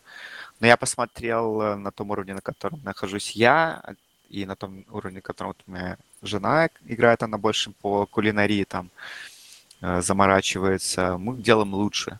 И давно уже делаем лучше. То есть здесь польза есть однозначно. Ну, а тебе не вот. кажется, что первопричина эм, э, в том, что крафт организован как мне показалось из описания, как, э, в общем-то, ну, э, занятие одного человека. А, конечно, да, в, в этом-то и проблема. Я уже упоминал когда-то, и с удовольствием скажу об этом еще раз. Я считаю, что точно, я, я считаю, что в принципе классовая система, а под классовой системой я не имею в виду обязательно строгое разделение по классам при генерации персонажа. Классовая система может быть в, типа условно бесклассовой э, э, схеме. Вот по-хорошему, даже если ты, э, я так понимаю, что это так работает в Uniworld, судя по описаниям, то есть э, э, как у беседы, что ты делаешь, что ты и качаешь. Но угу. там, все равно должны, там все равно должны быть ограничения, ты не можешь делать прям все и со временем прокачать все. То есть теоретически ты создаешь класс себе. Ты просто, он очень гибкий, тебя не ограничивают изначально, и тебе не дают э, каких-то барьеров. То есть тебе сразу говорят, вот все, вот ты можешь делать вот это вот все-все-все, и сам выбираешь, что хочешь. Потому что в обычной классовой системе ты выбираешь классы, и ты понять не имеешь, что в других классах пока не будешь за них играть, а это проблема, потому что нужно пересоздавать персонажа, вроде как бы ну, неправильно, на мой взгляд, подход. Но все равно ограничения должны быть. Так вот, на мой взгляд, в крафте как-то так же должно быть. И вот хорошо, если ты там, ты пошел, ты можешь делать, например, броню, а, вот броню ты можешь делать, ты молодец. Все, иди, изучай броню, все, что ты о ней знаешь. Но, например, оружие ты делать уже не сможешь, потому что игра тебе физически не позволит. Каким-то ограничением обосновывайте как хотите, но не позволит. И тогда ты вынужден будешь кооперироваться с другими. Ну, э, мне, мне очень нравится на самом деле, э, при всем, я уже, кажется, рассказывал, я с одной стороны фанат Э, классовой системы с э, фанат ограничений. Я считаю, что эти ограничения вполне оправданы для ММО. А, и просто тебя вынуждают, да, вынуждают прямо обращаться к другим и так далее. Но когда я увидел реализацию в намного более свободную, намного более мягкую в плане ограничений в New World, я задумался и понял, что на самом деле, наверное, это так, такой подход мне нравится даже больше. То есть я понимаю, что э, я объясню, э, мы в, в Lineage 2, опять же, э, где уж более экстремального экстремальная ситуация, чем в Lineage 2, наверное, сложно придумать, потому что в Lineage 2 есть крафтер в виде класса, и больше никто ничего крафтить не может. Тут есть не просто гном, да? Ну, совсем-совсем мелочи ну, какие-то, да, может. Да, но... Ну, это смешно. Да, вот, то есть всю экипировку крафтит совершенно конкретный класс. Точка. И когда вы в своей группе, грубо говоря, сталкиваетесь с тем, что этот человек пропадает, уходит, не приходит там, и так далее, в отличие от... Э, то есть получается как? А, с одной стороны, это достаточно э, редкое событие крафт как таковой, да, то есть э, надо очень долго копить ресурсы и так далее. Я не буду сейчас затягивать этот э, рассказ. В общем, 2-3 крафтера ну, особо не нужны. И люди, не то чтобы мы были против, но люди это понимают. Они не говорят, а давайте я буду вторым или третьим крафтером, потому что э, та, люди не почувствуют своей пользы. Есть крафтер, который идет впереди, он все умеет делать, а ты тут зачем? в общем-то, да? А, и потом такой человек пропадает, в, и вся остальная команда чувствует либо обиду в сторону этого человека, либо растерянность, что нам делать, да, там, ну, можно пойти к кому-то, договориться и так далее. Своя социальная, э, социальные моменты в этом есть. Мы, например, несмотря на то, что наша э, команда называется Seven Crafts на сегодняшний день, а, без крафтера, да, но у нас есть прекрасный друг, который всегда откликается, и мы к нему приходим, и у него крафтим.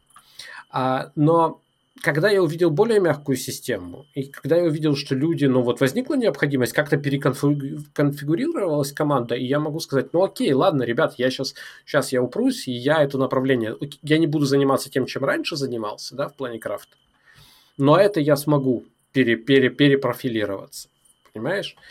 Э, ну, блин, а те, ты же понимаешь, что сейчас мы говорим, э, ну, подх- опять э, смягчение подхода. Давайте респекаться, да.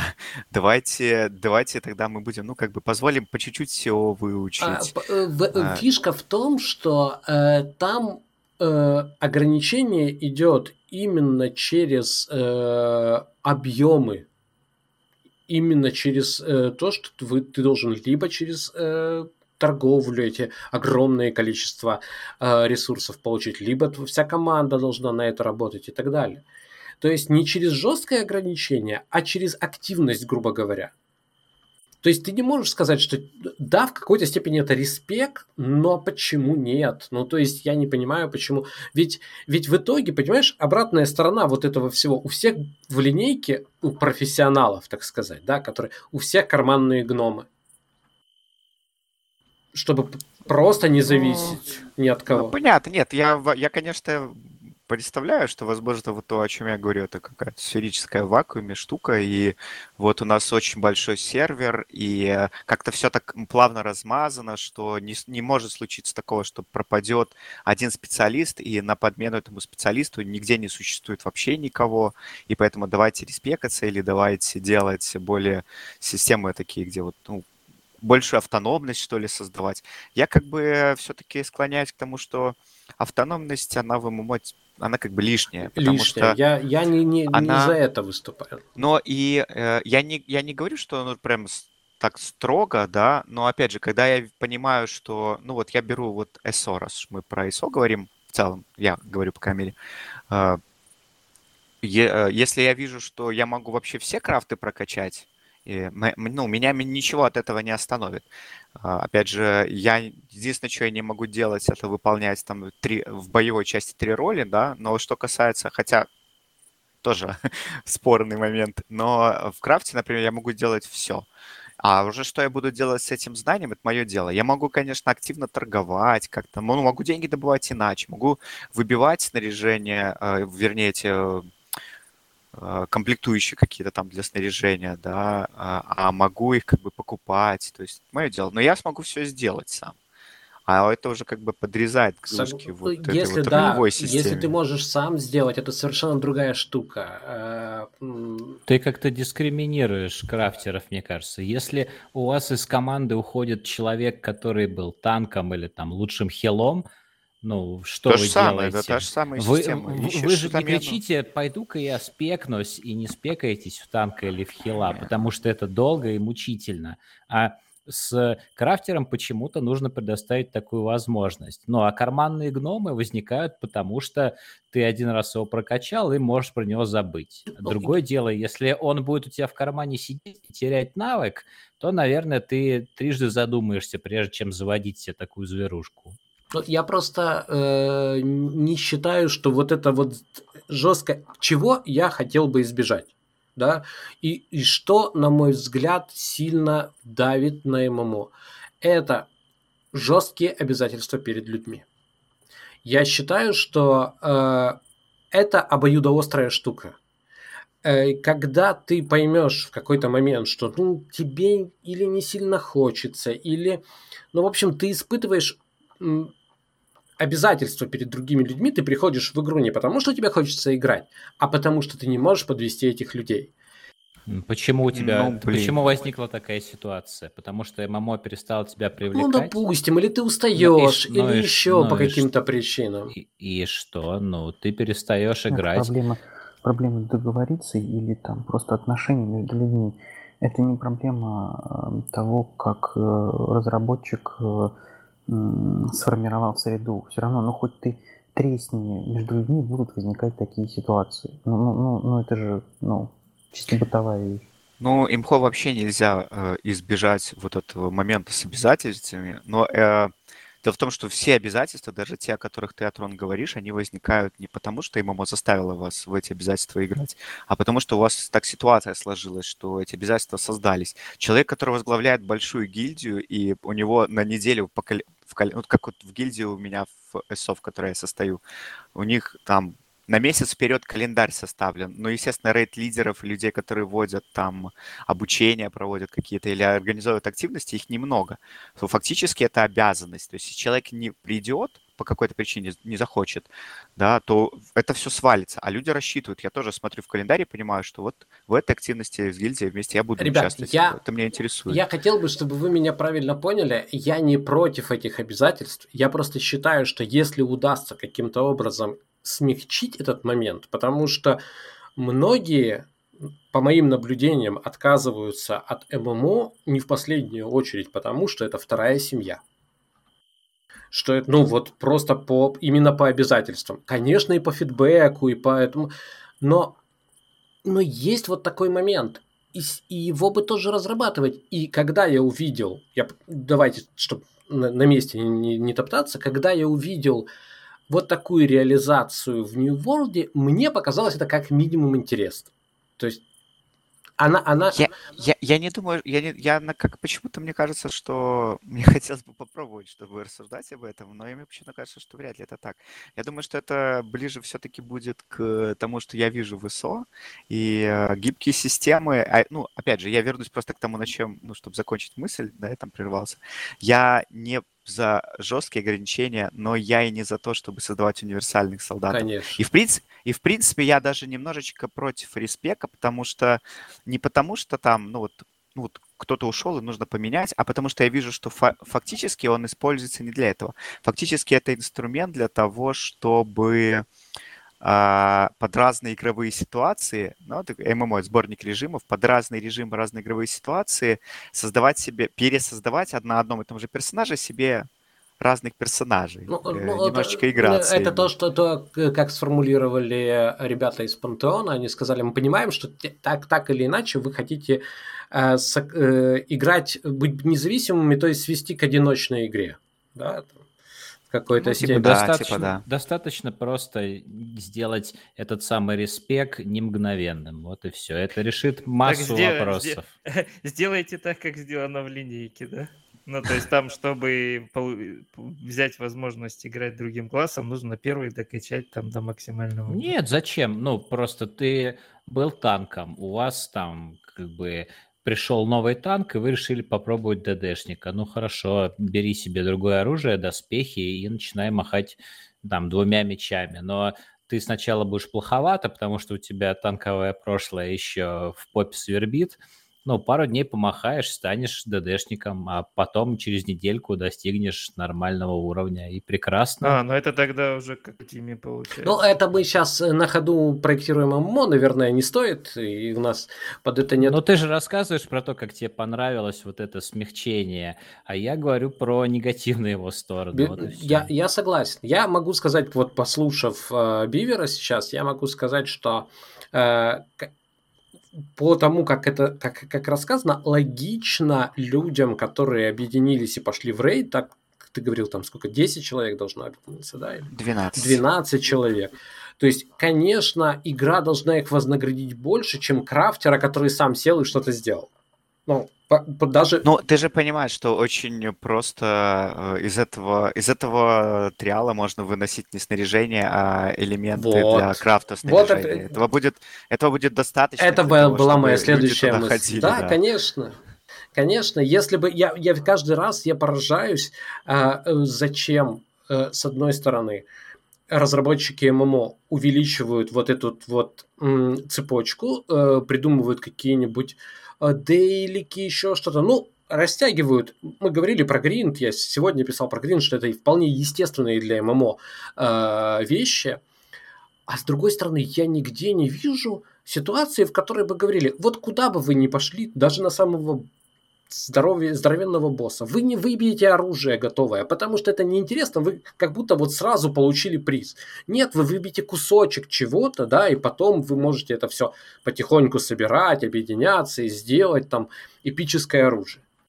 Это что ж, я буду зависим от крафтера? да, Не да, пойдет. Да, ну вот, вот э, Ну вот видишь, и, а, а если сделать так, чтобы каждый был в Опять чем-то второе крафтер, ну если бы каждый был в чем-то, ну вообще-то к этому, да, все равно как бы и идет по большому счету. Никто же тебя не ограничивает. Да, тебе скажут, вот у тебя класс, э, под него роль, респекаться нельзя, и ты можешь точно так же выбрать роль класс, но только с крафтовой пози- э, стороны. И ты будешь грубым там ДДшником таким-то там, и будешь только там а, клепать только броню.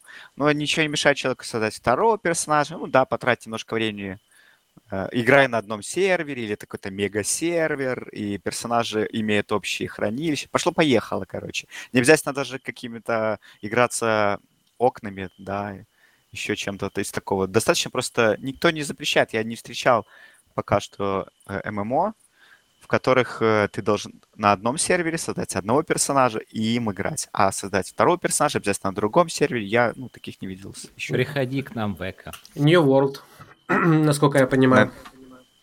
Uh, вот uh, касательно, я uh, тогда закруглюсь, если ты не против, да. вот в, в тему New World, да, касательно крафта, ну, по крайней мере, я выскажу вот свои опасения, да, Э, которые я писал в Дискорде, может, пропустили, потому что я писал в ветке Elder Scrolls. А, но мое опасение какое, поскольку Amazon делает, есть очень коротко, Amazon делает мейнстримную ММО, мейнстримная аудитория, она как бы всем известна. Я ничего против нее не имею, но у нее конкретные запросы и конкретные хотелки. И явно Amazon делает не нишевый продукт. А мейнстримная ММО означает, что я сомневаюсь, что там можно будет одного персонажа на один сервер, не будет какого-то аналога семей с БДО или просто даже нескольких персонажей, да, как в ВСО и где еще угодно. А, и мое второе опасение крупное очень по крафту, что вот эта вот схема с выпадением снаряжения, поскольку к ней реально все привыкли, а, она не будет применяться в New World. И если я правильно понял от Рона и то, как он рассказывает про New World, это реально уничтожит экосистему игры. Атрон, если он правильно тебя понял, кивни два раза. Да, нажми. Два раза нажми, чтобы я увидел, да, что чего говоришь. я так могу сказать, без всяких э, экивоков в сторону NDA. А, да, действительно, ну, я об этом говорил на... и писал об этом, что такое, такая опасность существует. Я просто хотел сказать по поводу м- мейнстрима. А, мне кажется, что итоговым э, вот итог, который надо подводить по мейнстриму, это остался ли в итоге этот мейнстрим доволен. А, ну, а, это, конечно. а это можно проверить не словами, а действиями. Если весь мейнстрим, получив все эти прекрасные на 60 уровне New World, все эти прекрасные эпические э, штуковины, э, через эпические квесты, которые, ну, фактически скрипты, да, ну, по рецепту, да, бабушкин пирог, просто насыпь муки там и так далее, поставь в духовку на 15 минут, все, ты прошел квест. Если эти все люди, э, которые хотели ни от кого не зависеть, получат на, 16, э, на 60 уровне э, эпические предметы, помнутся, посмотрят по сторонам и поймут, что делать им, в общем, стремиться им особо не к чему, но это значит, что этот мейнстрим не получил того, чего должен был получить от долгосрочного проекта. Поэтому ну, вот это потакание, оно, знаешь, такое, типа, вот мейнстрим хочет, но мейнстрим-то, ну, говорить можешь что Не, угодно. Я, я в целом поддерживаю вообще саму по себе мысль, что, может быть, люди не знают, чего они на самом деле хотят. Так? Вы на самом а... деле не хотите классических серверов Вов. Я, да. Я, да, я говорю есть, не о том, что да. там что, э, э, кто-то что-то лучше знает. Я говорю, что счет вот реально будет выставлен в виде онлайна, да, вот если все разбегутся, чего, собственно, я так понимаю, и испугались на самом деле в первую очередь, что... Э... Ты же понимаешь, что это очень печальный звоночек, да? А, потому что я, бо, я боюсь не за аудиторию, Если которая они может... начали разбегаться еще на тесте. Я не боюсь, на самом деле, за, за аудиторию, что, может, она что-то там не примет. Может, на самом деле примет. Речь скорее о том, что готов, хочет ли Amazon экспериментировать, а примет ли аудитория, если они попытаются да, в мейнстрим да. вывести то, что сейчас считается нишевым Ну, продуктом. я предлагаю, да, не гадать, а сейчас вот перейти к... Я думал, мы еще обсудим. Вот вам и сверчки. Я думал, будет куча времени, но про экосервер мы, я чувствую, будем говорить на следующем подкасте, тем более у нас будет Мирсраэль. Вот, э, будем с ним, наверное, уже обсуждать. А я хотел э, всех вас спросить, и в первую очередь Вильяма. У нас, э, Опа. да, у нас было две заметки таких, довольно, они связанные они не специально, но получились связанными. Это в понедельник вышел один холодный кофе по поводу финансового отчета NCSoft. А в пятницу вышел второй холодный кофе по поводу заметки на массивы, которая, ну, фактически рассказывает, как хорошо, э, что есть официальные боты, людям теперь можно не играть. А, и опять же ставится в пример в, в этом контексте. Ну, э, я как можно меньше эмоций, да. Я не хочу, чтобы вы подумали, что я отношусь к этому буднично, меня, меня это, конечно, очень сильно задевает, но я не хочу эти эмоции сейчас как-то выплескивать. Э, там в, в, в заметке на массиве или в тексте на массиве или была такая э, фраза, что в подтверждение правоты, что вот есть э, Lineage первая, которая приносит основные деньги NCSoft, правда, если посмотреть на те же финансовые отчеты, да, о которых мы говорили в понедельник. И, мол, одним из ключевых вещей, которые, э, э, при помощи которой рекламировалась именно Lineage M, было то, что вы можете запускать бота и идти по своим делам. Да?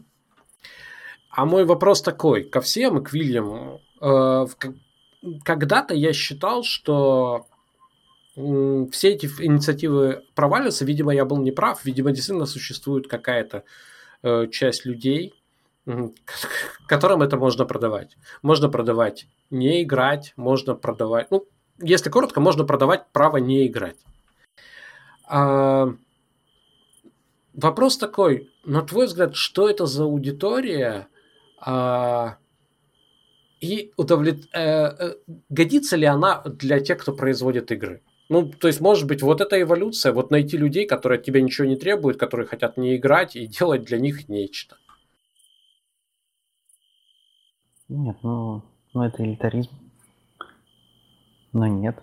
Ну, ну смотри, же, ну, ну смотри, ну вот финансовый мы, отчет. Мы стоим такие, в бе... Ну, мы стоим такие в, в, это, в, в белом пальто, и вот они такие все, а мы как бы вот хорошие, и нам такой не продадут.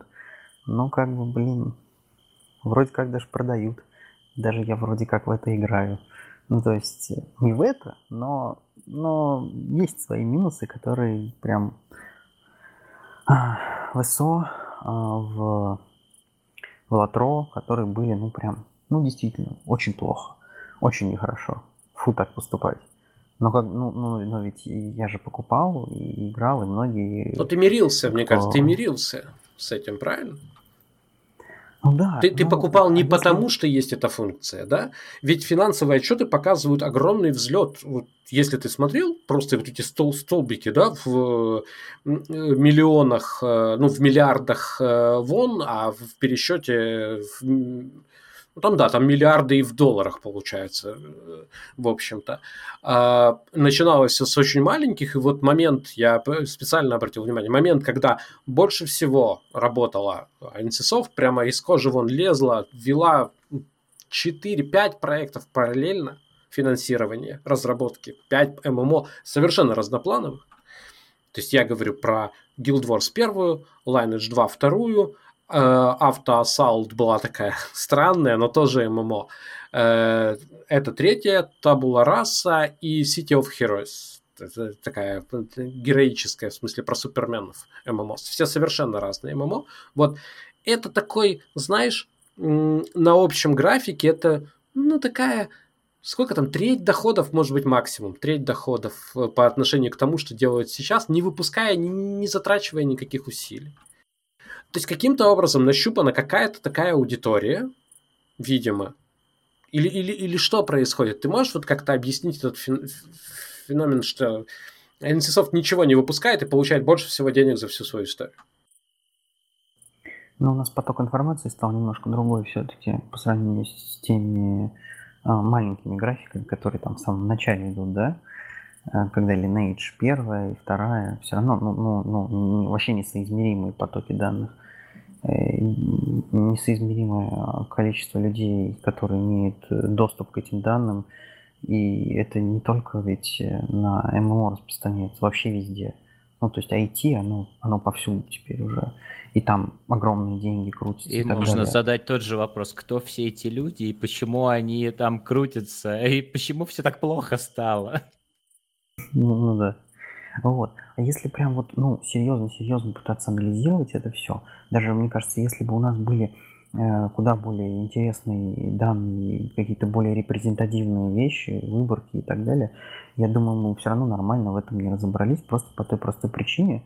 Я как-то скидывал уже, и ты говорил, что, ну, типа, прикольно, интересно, не знаю, ты там почитал это все дело или нет.